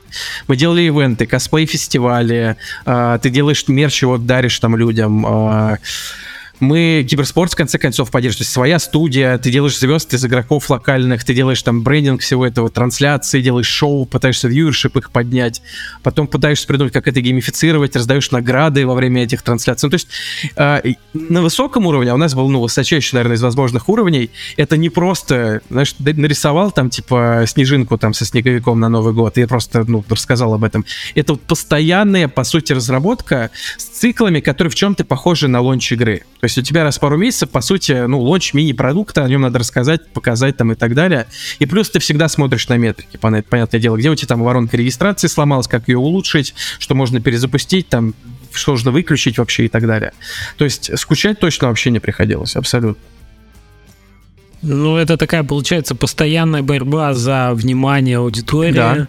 Потому что конкурируют за нее очень много кто, 100%. и игры-сервисы, они да, они не Но мы говорим за... про, знаешь, игры-сервисы, которые именно PvP-шные. Все-таки, ну, вот надо разделять. Есть игры-сервисы, где, ну, вот, скажем так, матч 3, да, где мета геймплей, он ну, практически не меняется, ты делаешь новый контент уровня. В случае с PvP все-таки выход одного нового персонажа, в доте, например, представьте, он меняет... Все сломали. Да, да, поэтому это совсем другой, на самом деле, уровень. А, у тебя всегда, блин, ты, не, ты подвох какой-то, ты всегда не понимаешь, что будет завтра, что-то сломается, или игроки будут в ярости. Ну и там уровень драмы, мне кажется, всегда зашкаливает. Да, да. Кстати, наверное, еще в этом э, регион русскоязычный всегда был каким-то, ну, таким toxic регионом, с которым было сложно работать в плане тушения пожаров. Нет? Знаешь, я много встречал таких тейков от, э, от, знаю, от журналистов, от разработчиков, что вот СНГ комьюнити самое токсичное, там, и так далее. В моей практике все, все, все игровое сообщество может быть токсичным. Да, точнее так, его вот э, vocal minority, что называется, называется, да, часть сообщества, которая активно раз, раз, разговаривает и себя там как-то проявляет на Reddit и так далее, они все очень токсичные, они все могут любого разработчика просто демотивировать, там, сжечь и так далее, поэтому у нас вот неопытных разработчиков мы старались мало их под удар подвергать, хотя в Reddit никому не запрещалось общаться с, разработ... Э, с комьюнити, потому что очень быстро ты такой веселый, такой приходишь, ребята, ты я сейчас им все объясню, они все поймут. Вы поменяли, там, не знаю, билку персонажа, потому что, ребят, дайте мне. И ты просто, человек проводит полдня на Reddit, и просто к концу дня это посидевший старик, который говорит, блядь, больше не да, пускайте да, меня да, туда, да. пожалуйста. Вот, э, ну, безусловно, это глобально происходило, э, поэтому ну, не могу сказать, что наше так, э, комьюнити было супер токсично, она, она везде может быть токсичным, вот, но у нас, конечно, тоже было достаточно скандалов, и ну, вот твоя работа как человек из Комс, знаете, вот смотрели сериал Wired, вот прослушка, The Wire, точнее, я нет, нет, я нет. Ну, там есть одна потрясающая сцена, когда сидит мэр города, а к нему приходит там товарищ, они начинают разговаривать, и он ему рассказывает прекрасную историю, говорит, знаешь, я получил работу мэра, захожу в этот кабинет, красивая резная мебель, все так классно, все отполировано, сажусь за стол. Счастливый первый день. И мне приходит э, там сотрудник и кладет на стол такой кувшин. Ну, не кувшин, точнее, а такую красивую посуду хрустальную с крышечкой. Вот, я спрашиваю, ух, типа, что это мне? Он говорит, да-да, это вам. Я, говорит, открываю крышку и вижу, что там просто куча дерьма. Я говорю, слушай, что это? Зачем ты мне положил кучу дерьма на стол. Он говорит, ну ты же мэр. Говорит, ну да, говорит, ешь. Говорит, я беру ложку и начинаю, типа, есть. Говорит, следующий день новая, типа, миска, новая куча говна, и так каждый день. И вот работа комс это на самом деле вот примерно вот про это. То есть, что бы вот ни происходило, как бы вы классно не работали, вот каждый раз какой-то скандал, и тебе, как комс человеку, вот приносят это красивое блюдо и говорят, съешь, пожалуйста, потому что больше некому. Вот, ну, то есть, да, это постоянно происходило, приходилось это расхлебывать. Иногда это было очень больно, иногда я прям чувствовал, да, тоже выгорал, потому что, ну, ты на себя удар принимаешь, э, как, ну, там, frontline, и это иногда сложно. Вот нужно, конечно, вырабатывать себе вот эту толстую кожу, а, но я ее выработал, как мне кажется. То есть я гораздо менее болезненно теперь отношусь к разным таким историям. Прикольно. Я сейчас понял, что тот факт, что мы ввязались в свое время в а, регулярные ивенты для комьюнити, тоже рассылали физические карточки победителям а, в поездах в Тренвеле, и тоже делали, поддерживали mm-hmm. вот эти выходы там новых карт и анонсы какие-то и так далее. Это была в миниатюре, в общем-то, да? та, та же самая история. Слушай, ты затронул очень важный аспект, ты сказал про физические награды. Вот сколько мы копий об этом сломали, сколько вот съели вот этих хрустальных э, корыт с этим самым, потому что физические награды это очень сложно, особенно если ты хочешь их рассылать глобально. У Riot, по крайней мере, была, вот сейчас не знаю как, э, очень клевая на самом деле история, когда э, тебе дают дополнительную мотивацию э, много играть в PvP, в рейтинге. Потому что если ты доходишь до самого высокого уровня, который называется челленджер, то ты гарантированно получаешь физический приз. Это мог быть рюкзак очень классный, там, с нашивкой, это могла быть куртка. Ну, то есть ты понимал, зачем тебе нужно попасть в топ-100 сервера. Это стоило того, помимо там рекогнишена, там, наград в игре. Но их рассылка глобальная это было что-то невероятно сложное. В Европе еще как-то там легко плюс-минус, да, потому что ты завез, дальше проще между европейскими странами. В Россию какую-нибудь привезти, в Турцию, там, не знаю, в Китай, это всегда было, ну, там, безумно тяжело. Ну, таможня, ты вот таможня, это имеешь в виду. Все время какие-то сломанные сроки, еще что-то. То есть в итоге у нас часто были задержки там в год и больше. Вот, и плюс еще мы локальные тоже делали истории, когда мы делали турниры, люди в них выиграли физические награды, и там тоже много геморроя, плюс еще проблема с налогами, а, если, ну, приз больше, стоит дороже, там, 3000 рублей, по-моему, а, человек должен налоги заплатить, или ты должен за него заплатить, это тоже нетривиально. Ну, короче, геморроя очень много с физическими призами, если ты делаешь это массово. То есть не, не 2-3 награды, а там сотни тысяч. Я никогда не забуду, как мы решили а, наиболее активным игрокам, которые у нас вот физические призы получали, и в целом адреса, которых мы знали, мы решили сделать сюрприз на Рождество и отправить кастомные открыточки, подписанные с каждой. Ну, их не так много было у нас игроков, там. Ну, милота. Но Засада оказалась в том, что мне пришлось облизать 500 марок для того, чтобы это сделать. Я, я в какой-то момент я так офигел от этого, что уже марки облизывала вся семья, и слюна все равно закончилась. Ну, то есть... Класс. Да, так что физический носитель это это та еще суровые, суровые будни разработчиков. А Arcane, Arcane, ну, замечательно. Ну, то есть я до сих пор, как вспоминаю, во-первых, я его посмотрел два раза, когда он вышел. Я, я лежал с ковидом после релиза чего у меня был, Time, TimeLoader, по-моему, релиз mm-hmm. тогда. И я позволил себе заслуженный отдых, что называется. Но все равно делать ничего не мог. В этот момент э, как раз Arcane меня спасал, того, что я вообще забыл обо всем. Забыл что о том, что я болею, что меня ковид, что мне как-то кашляется, что он как-то вот так тебя погружает. И ну, это божественная стилизация. Это мы возвращаемся к то, о чем мы говорили в начале а, подкаста, что люди посмотрят Аркен через 10 лет, когда там будет, э, не знаю, визуализация какая-нибудь другая и так далее, скажут, вау, это стильно, как бы там ни были там тренды, я думаю, что они скажут, это стильно, это как Касабланку черно-бело любят пересматривать, и она не старится, да, то мне кажется, это вот тоже пример того, ну, слушай, какие-то ведь э, титанические усилия закопала да. команда в это все. Расскажи, это же очень долго все. Ты правильно подметил про вот визуальный стиль, это на самом деле то, что потребовало больше всего усилий. А, ну вот это не будет, наверное, никаким нарушением идеи. Я просто могу сказать, что я э, второй сезон уже смотрел, причем давно э, довольно. Я его посмотрел, ну, посмотрел большую часть серий. А, э, ну, там, сразу после выхода, скажем так, первого сезона. А, и, ну, то есть, сериал уже, ну, сезон практически готов, можно сказать. То есть, ты можешь уже историю посмотреть, там уже многое даже сделано, но вот самое сложное это именно визуализация. То есть, там есть какие-то трехмерные модели, такие полванчики, они как там анимированы, но именно добавить вот эту всю красоту, это требует невероятных сил, потому что, опять же, получается, сериал сделанный на стыке, там есть трехмерная анимация, все сцены сделаны в 3D, и они вручную обрисовываются очень медленно, чтобы это выглядело настолько сочно, как оно выглядит, и это занимает годы. То есть, ну, буквально годы. Сериал очень дорого и сложно именно нарисован. А, ну, что могу сказать? То есть, с точки зрения там, творческой свободы подхода. То есть команда, мне кажется, сделала все возможное. Для... Я тоже очень люблю Аркейн, и говорю сейчас это не как вообще поклонник там вселенной League of Legends или человек, который работал в Riot. Мне кажется, это потрясающе сделанный сериал. И э, его делают вот очень кропотливо. И отдельная часть, которую я хочу выделить, это работа с, с музыкой, со звуком. Э, Riot Music, на самом деле, это потрясающая команда. Там вот всех поименно хочется прям назвать, каждому руку пожать. А, то, как они подошли к этому, ну, потряс... ну, Стинга даже выписали, блин, старик в 70 лет взял и выдал такую песню, которую я до сих пор постоянно слушаю. То, как они эти треки поставили и как сняли боевые сцены, как клипы, по сути. Ну, потрясающе. Там все заморочились, хотели сделать вот как вот, ну, самое крутое, что могли сделать в карьере. Вот, и надеюсь, что продолжение не разочарует. Там хорошая завязка. Вот, и, и знаешь, это сейчас уже не про, не про сложность э, создания сериала, вот я могу сказать, что э, вот про, про его влияние и успех вот в регионе, я помню, а, как-то мне друг рассказал, что он пошел в свой спортзал, в который он ходил постоянно, там, годами, и он, он удивился, что вот ребята-качки, которые там жали от штанги там соточку и вот это все, они сидели там и между сетами обсуждали, вот ты смотрел Аркейн, там вот это все, и вот для меня это было показателем того, что, блин, сериал пошел в массы, и уже люди, которые не знают про Лигу даже, они его смотрят, потому потому что его просто им советуют его как топовый. Это было, конечно, очень приятно.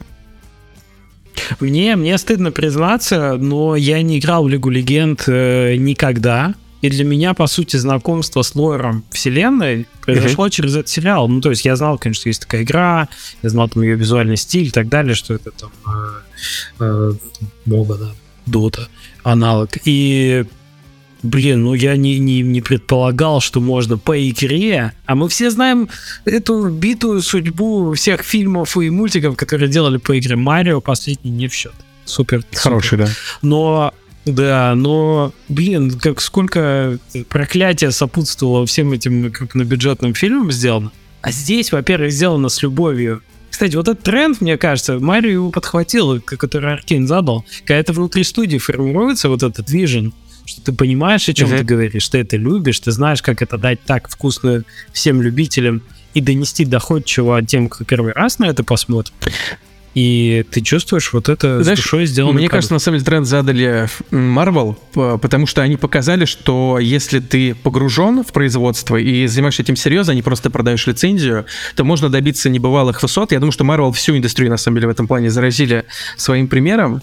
И, эм, а Марио, кстати, мне кажется, это следствие э, Соника. Вот Соник как раз уже сделали с хорошим подходом, где студия участвовала, причем в должной мере, и нашли хорошего режиссера кропотливого. И успех Соника, я думаю, вдохновил вдохновил Nintendo все-таки вложиться в эту историю. Ну, мне так кажется, по крайней мере. А, ну да, а, безусловно, вот Riot поняли, что нужно в это входить самостоятельно и все это контролировать, потому что ну, было очень много обсуждений, а, хотели купить там лицензию разные, там, киностудии, к нам регулярно приходили с предложениями сериал снять по мотивам или использовать там часть IP там и так далее, но Riot поняли, что надо делать самостоятельно. И вот то же самое, кстати, видим на примере PlayStation, да, вот есть же отдельно теперь команда PlayStation Studios, которая занимается сейчас Twisted Metal, Gran Turismo, вот Last of Us как первый там пример успеха.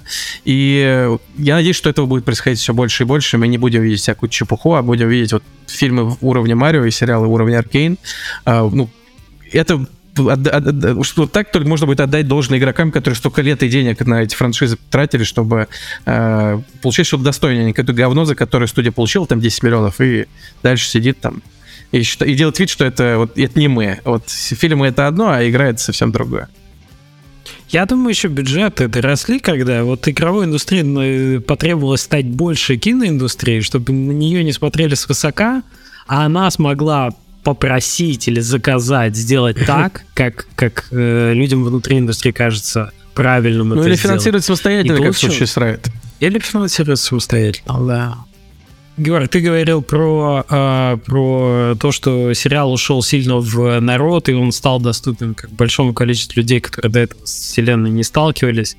А ты, по-моему, рассказал мо- как раз, что ты не играл Ага. никогда, и при этом тебя... Да, и вот в моем окружении, типа, там, меня супруга посмотрела, такая, она, она тоже не в курсе, что там за лол. Ну, посмотрел это с большим удовольствием, потому что сюжетная линия прикольная, и Мгм. персонажи плавно вводятся, и как бы, ну, становление, да, известных всем а, сестер, но при этом так как ведут с малого возраста, как девочек, объясняются какие-то этапы формирования личности, да, почему Дженксон такая повернутая оказалась и так далее, что оказывается, ага, ну вот тут был излом, там, вот тут был такой сложный стресс психологический и так далее.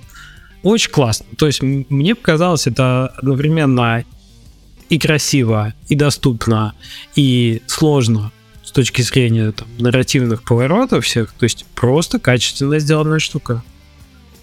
А, Ну, Я тут соглашусь с тобой.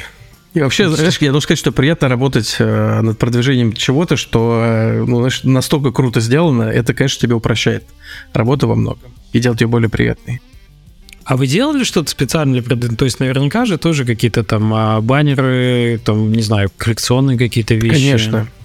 Конечно, конечно, мы много всего делали. Мы делали э, уникальные наборы мерчендайза для инфлюенсеров, рекламу в университетах по, по, по, по- всей стране, там во во многих городах.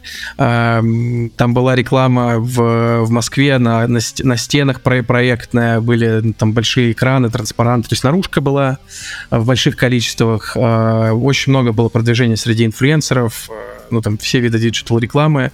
Плюс еще мы делали кое-что уникальное локально, чтобы а, продвинуть ивенты, которые параллельно были во всех играх Riot. То есть это что-то, что а, до Riot, по-моему, никто так и не смог сделать из таких мультигейм паблишеров. Там Blizzard тоже такое не удавалось сделать. То есть связали все игры абсолютно таким большим ивентом. Плюс была игра сделана в браузере, коллекционная такая, collectible. А, ну и были ивенты, то есть скины, не знаю, режимы, что-то, что можно купить, выиграть и так далее. И мы постарались этот момент использовать, чтобы качнуть все игры, и в итоге... И, ну, кстати, против этого все были. Вот я помню, я когда эту историю питчил э, там коллеге, который э, руководил запуском, он был очень против, говорит, нет, не надо делать, вот как все там, сделайте, там, не знаю, э, ростовую фигурку, там, например, Джинкса, и все, и не надо, пожалуйста, больше ничего делать.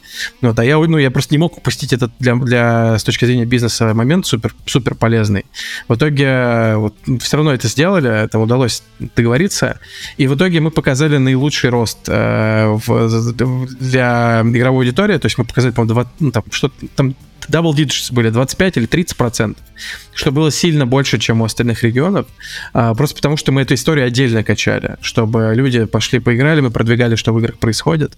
А, помню, мы сделали еще интересную историю, так как ну, в игре персонажи девушки, плюс еще там много кто до них пытается доколупаться, они а, тренируются и так далее. Мы сделали совместно с с центром единоборств и специальной такой э, организацией, которая ну, занимается, скажем так, превентивно э, тем, что пытается ограничить количество не знаю, нападений на девушек там, да, разного характера. И мы сделали памятку для, для самообороны, я помню, а, и э, там этот художник для нас все это нарисовал очень красиво, мы это публиковали.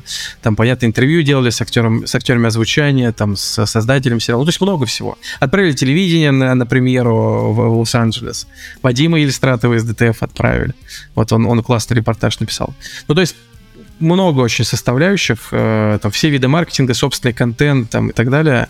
Вот, и и получилось очень хорошо, на самом деле. То есть, если говорить про World of Mouth и прочее, все выстрелило. И плюс вот этим я отдельно горжусь. Россия э, оказалась и Украина. Это были единственные две страны в мире, где сериал попал на первое место и держался там полтора месяца.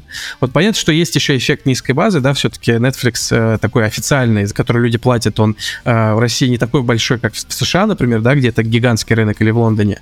Но при этом вполне сопоставимый с большинством стран Европы, э, ну там, кроме Испании, наверное, там, э, и Франции. Дистрибуции, но все равно там сериал на первое место не попадал нигде, максимум там второе, третье, а у нас он попал и держался полтора реально месяца подряд, и его сместил только на какое-то время, там, помните, сериал выходил со «Скалой» э, с Дуэйном Джонсоном, там Red Notice он, по-моему, назывался, самый высокобюджетный фильм в истории Netflix, и ну, то он сместил не ненадолго. Не сериал, фильм. Э, фильм, фильм, Галь... фильм, да-да-да. Галь Гадот, да, по-моему, тоже. Да-да, нет, ну то есть если говорить про рейтинг сериалов, то Аркейн держался очень долго, там может быть несколько uh-huh. месяцев. Если говорить про вообще все, что на Netflix выходит, включая фильмы, то вот э, Red Notice сместил на какое-то время, но ненадолго.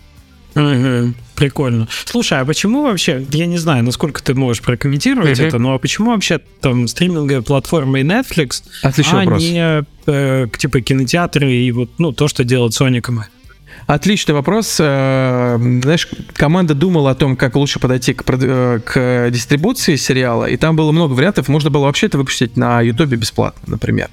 И оно ну, да. получило еще больше охвата, но консенсус был в том, что ну, все понимали, продукт сделали очень высокого качества, э, он по всем признакам премиальный, ну и там довольно высокая была стоимость э, создания, прямо скажем, и ну, нужно было это, соответственно, тоже в своей стратегии отразить.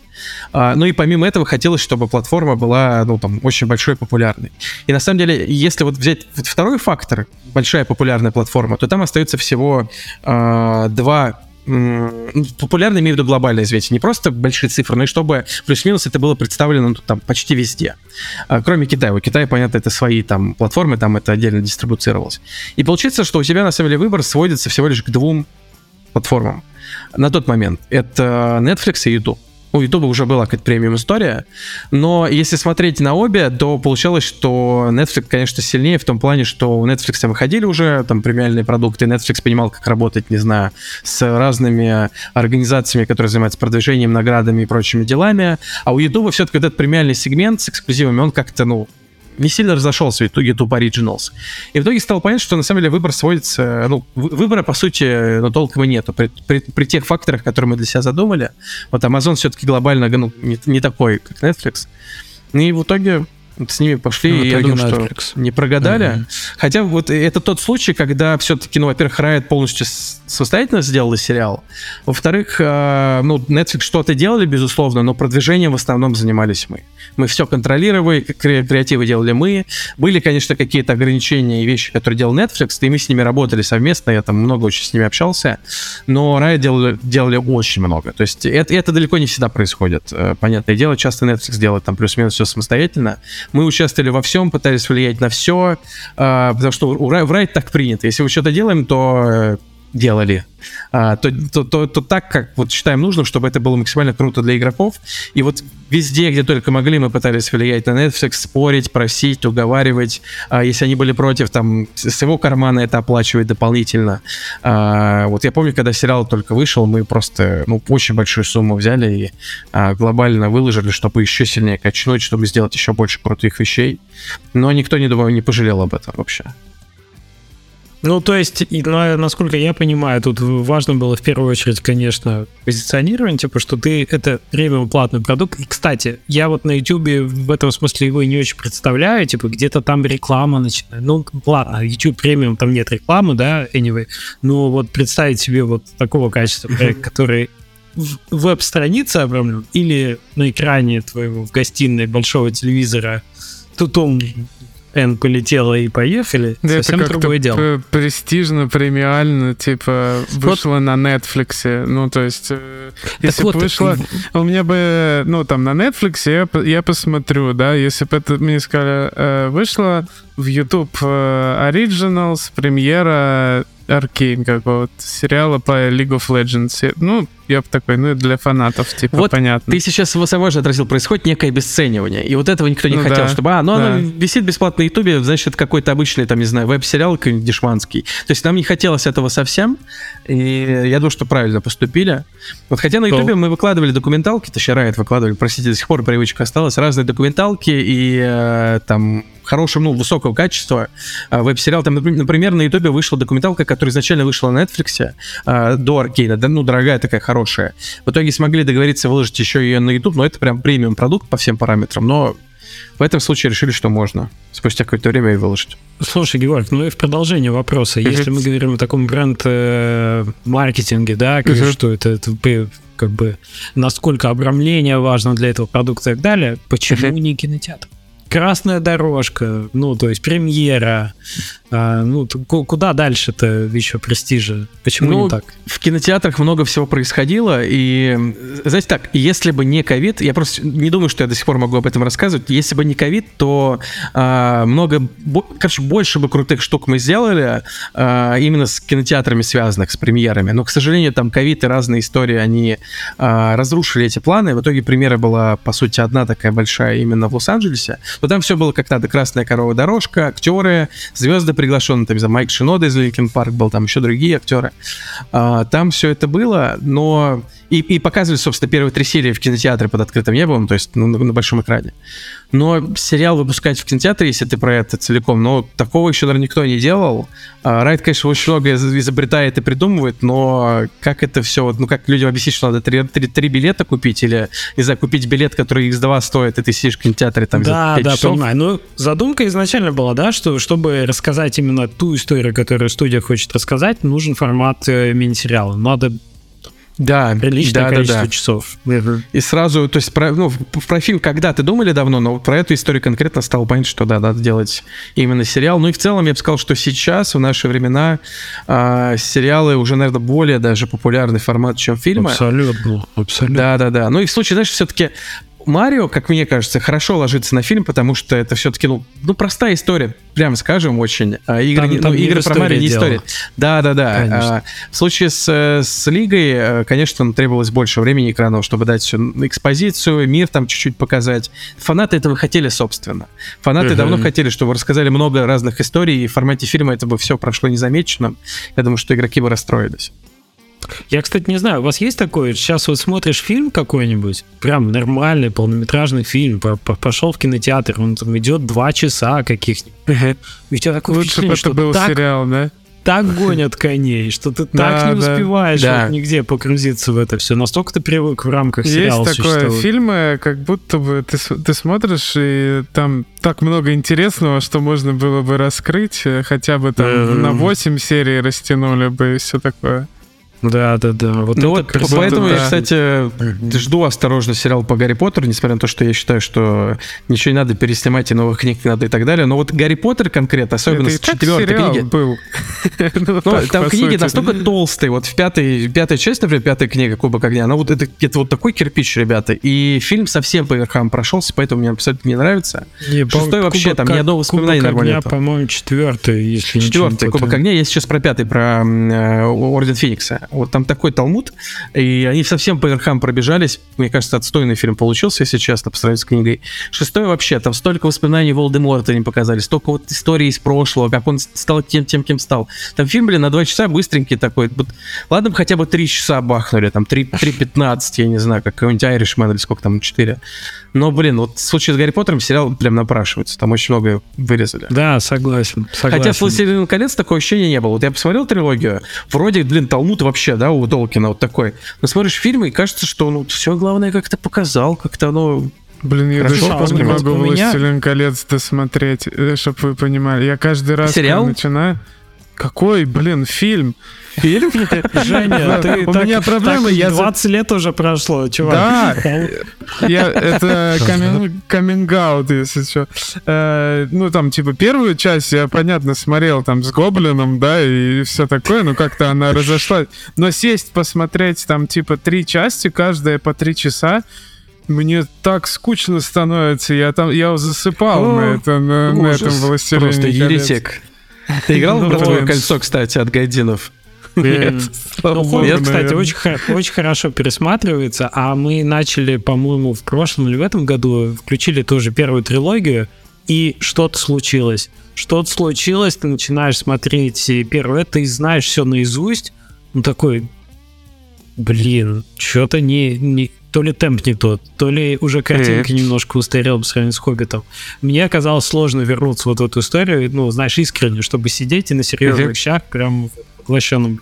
С Гарри Поттером почему-то Нет, нормально, работает с первого прям. Гарри с- Поттер, с- насы- он насыщенный, я его пересматриваю каждый год все серии, там, не знаю. Блин, ты, ты, короче, как моя жена. Она каждый год садится и пересматривает все подряд, прям за А, неделю. да, ну, э, э, у нас слушатели просто знают, я пересматриваю все. Ну, то есть, э, я забываю. э, Во-первых, я не могу смотреть э, что-то, то есть я не могу такой посмотрю Кубок огня. Если я хочу посмотреть там Дары смерти, например, мне надо с первой части всегда смотреть, потому что, ну, вот у меня какая-то незаконченность. А еще у меня есть супер скилл, я забываю.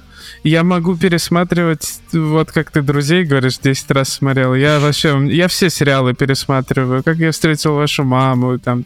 Э, с Гарри Поттером это же вообще секта любителей Рождества с Гарри Поттером проводить, да? То есть э, садиться и почему-то он рождественский фильм такой, типа Да, на- абсолютно. на, новые, на новогодний. новогодние каникулы, да.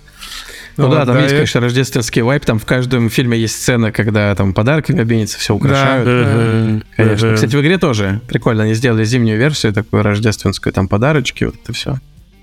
Ну, а вот с «Властелином колец» сериал, конечно, э, я абсолютно не почувствовал эту эпичность, которая в фильмах есть. И легкая разборка двух э, деревень, как бы орков и людей.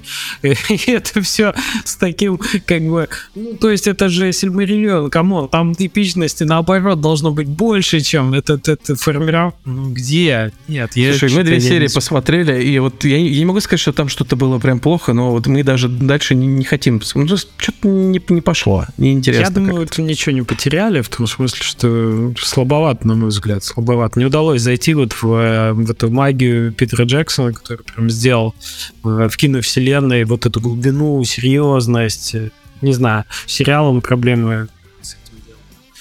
А, Георг, у нас э, последний самый серьезный вопрос к тебе. Самый серьезный вопрос этого подкаста. Как ты выиграл Сегова и Якубович в поле чудес? Слушай, я эту историю пару раз рассказал, но до сих пор многие удивляются, потому что мало кто, кто слышал, получается. А, простая история. Я учился в школе. А, 99-й год, и, видимо, по какой-то причине по по полю чудес и Кубович решили, может быть, совместно, не знаю, с, с администрацией, там, не знаю, Московской области, еще что-то, замутить акцию. Называлась «Поле чудес Подмосковье 99». И в каждой школе рассылали какие-то вот газеты с головоломками, загадками и прочей, прочими делами, которые нужно было разгадать и отправить по почте. Соответственно, у меня в классе в первом все ее, ну, для детей, ну, то есть все-таки помладше, я думаю, там не было совсем взрослых. И мы ее там дома заполнили, А, я принес ее в класс вместе с одноклассниками, и в итоге меня и моего одноклассника выбрали как тех, кто прошел в следующий тур. То есть вы можете прийти в ДК местный. И э, я помню, вот мы идем зимой, холодно, там уже ближе к вечеру, на мне вот эти ритузы, какие-то шерстяные сверху штанишки, э, три пары носков мама одела как следует. И я иду там с этой, с э, своей Валентиной Николаевной, классной руководительницей, с, с одноклассником, с Ромой, э, фигачим по сугробам.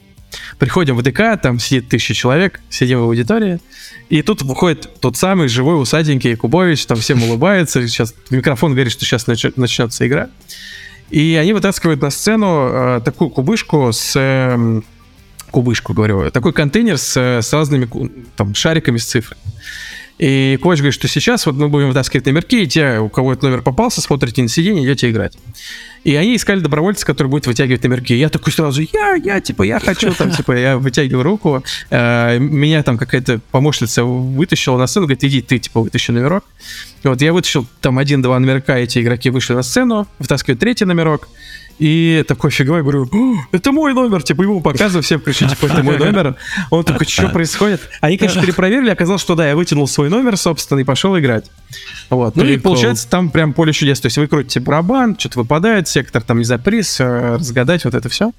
И я, получается, что я прошел все туры и выиграл в супер игре в итоге.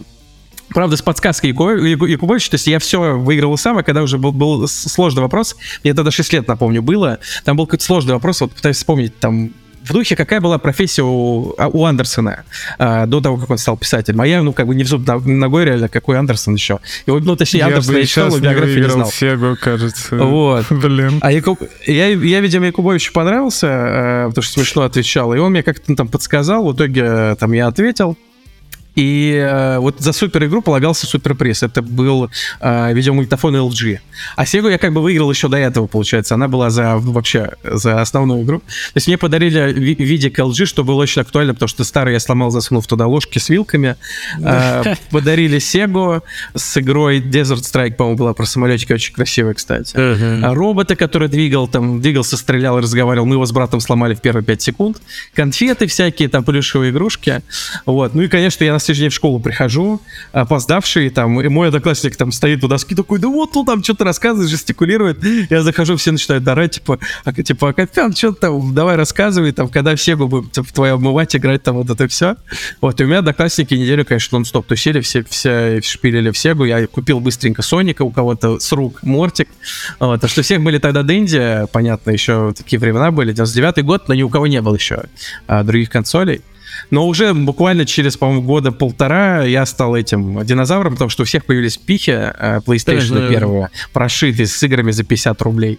А я сидел, играл в Сегу, такой, думаю, хочет то, что Sony, тот самый момент, да, шифта, когда 16 бит прошло вообще мимо.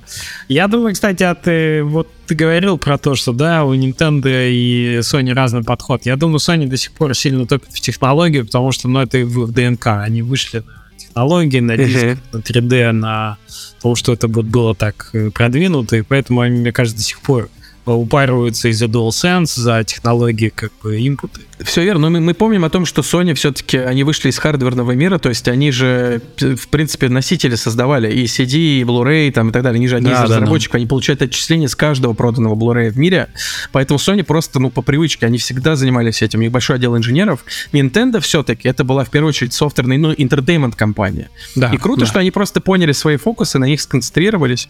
Ну вот. Хотя Sony, наверное, стала больше тоже entertainment компанией в последнее время, когда, помните, у них были большие неудачи с мобильным сектором, там еще с чем-то, с Walkman'ами. Они вот поняли, что PlayStation их кормят, и сфокусировались на PlayStation. Ну, это интересно, это интересно. Всегда, понимаешь, э, здорово, когда ты инди-разработчик, вот эти модели в голове держать, и как, как какую-то ролевую модель, да, типа, значит, просто я очень знаю много а, небольших разработчиков, которые именно и Nintendo вдохновляются. Многие прямо откровенно копируют. Кстати, и вот эти копии, которые, типа, копии, еще пойди сделай, они все равно котируются на рынке. Даже Индии, когда ты видишь, что это же Марио. Он такой смотришь, ну да, типа, можно и поиграть нормально. Вообще, когда вот трехмерный Но это далеко не все понимают, что даже вот все говорят, ну вот это клон того-то, но просто настолько игры сложно сделать, что просто взять и повторить что-то, что другие сделали, это тоже пипец как сложно, и не все Ну вообще да. могут, даже близко, да. да, это правда. А, Спасибо тебе большое за отличную беседу, за такие подробности э, вообще того, как в Riot обстояли дела и как запускались такие замечательные продукты. Э, Я думаю, мы с тобой еще поговорим обязательно, когда тот проект, над которым ты сейчас работаешь, увидит свет. И желаем тебе большой удачи с, э, с разработкой, скачать, с класс-маркетингом, с продвижением, с релизом.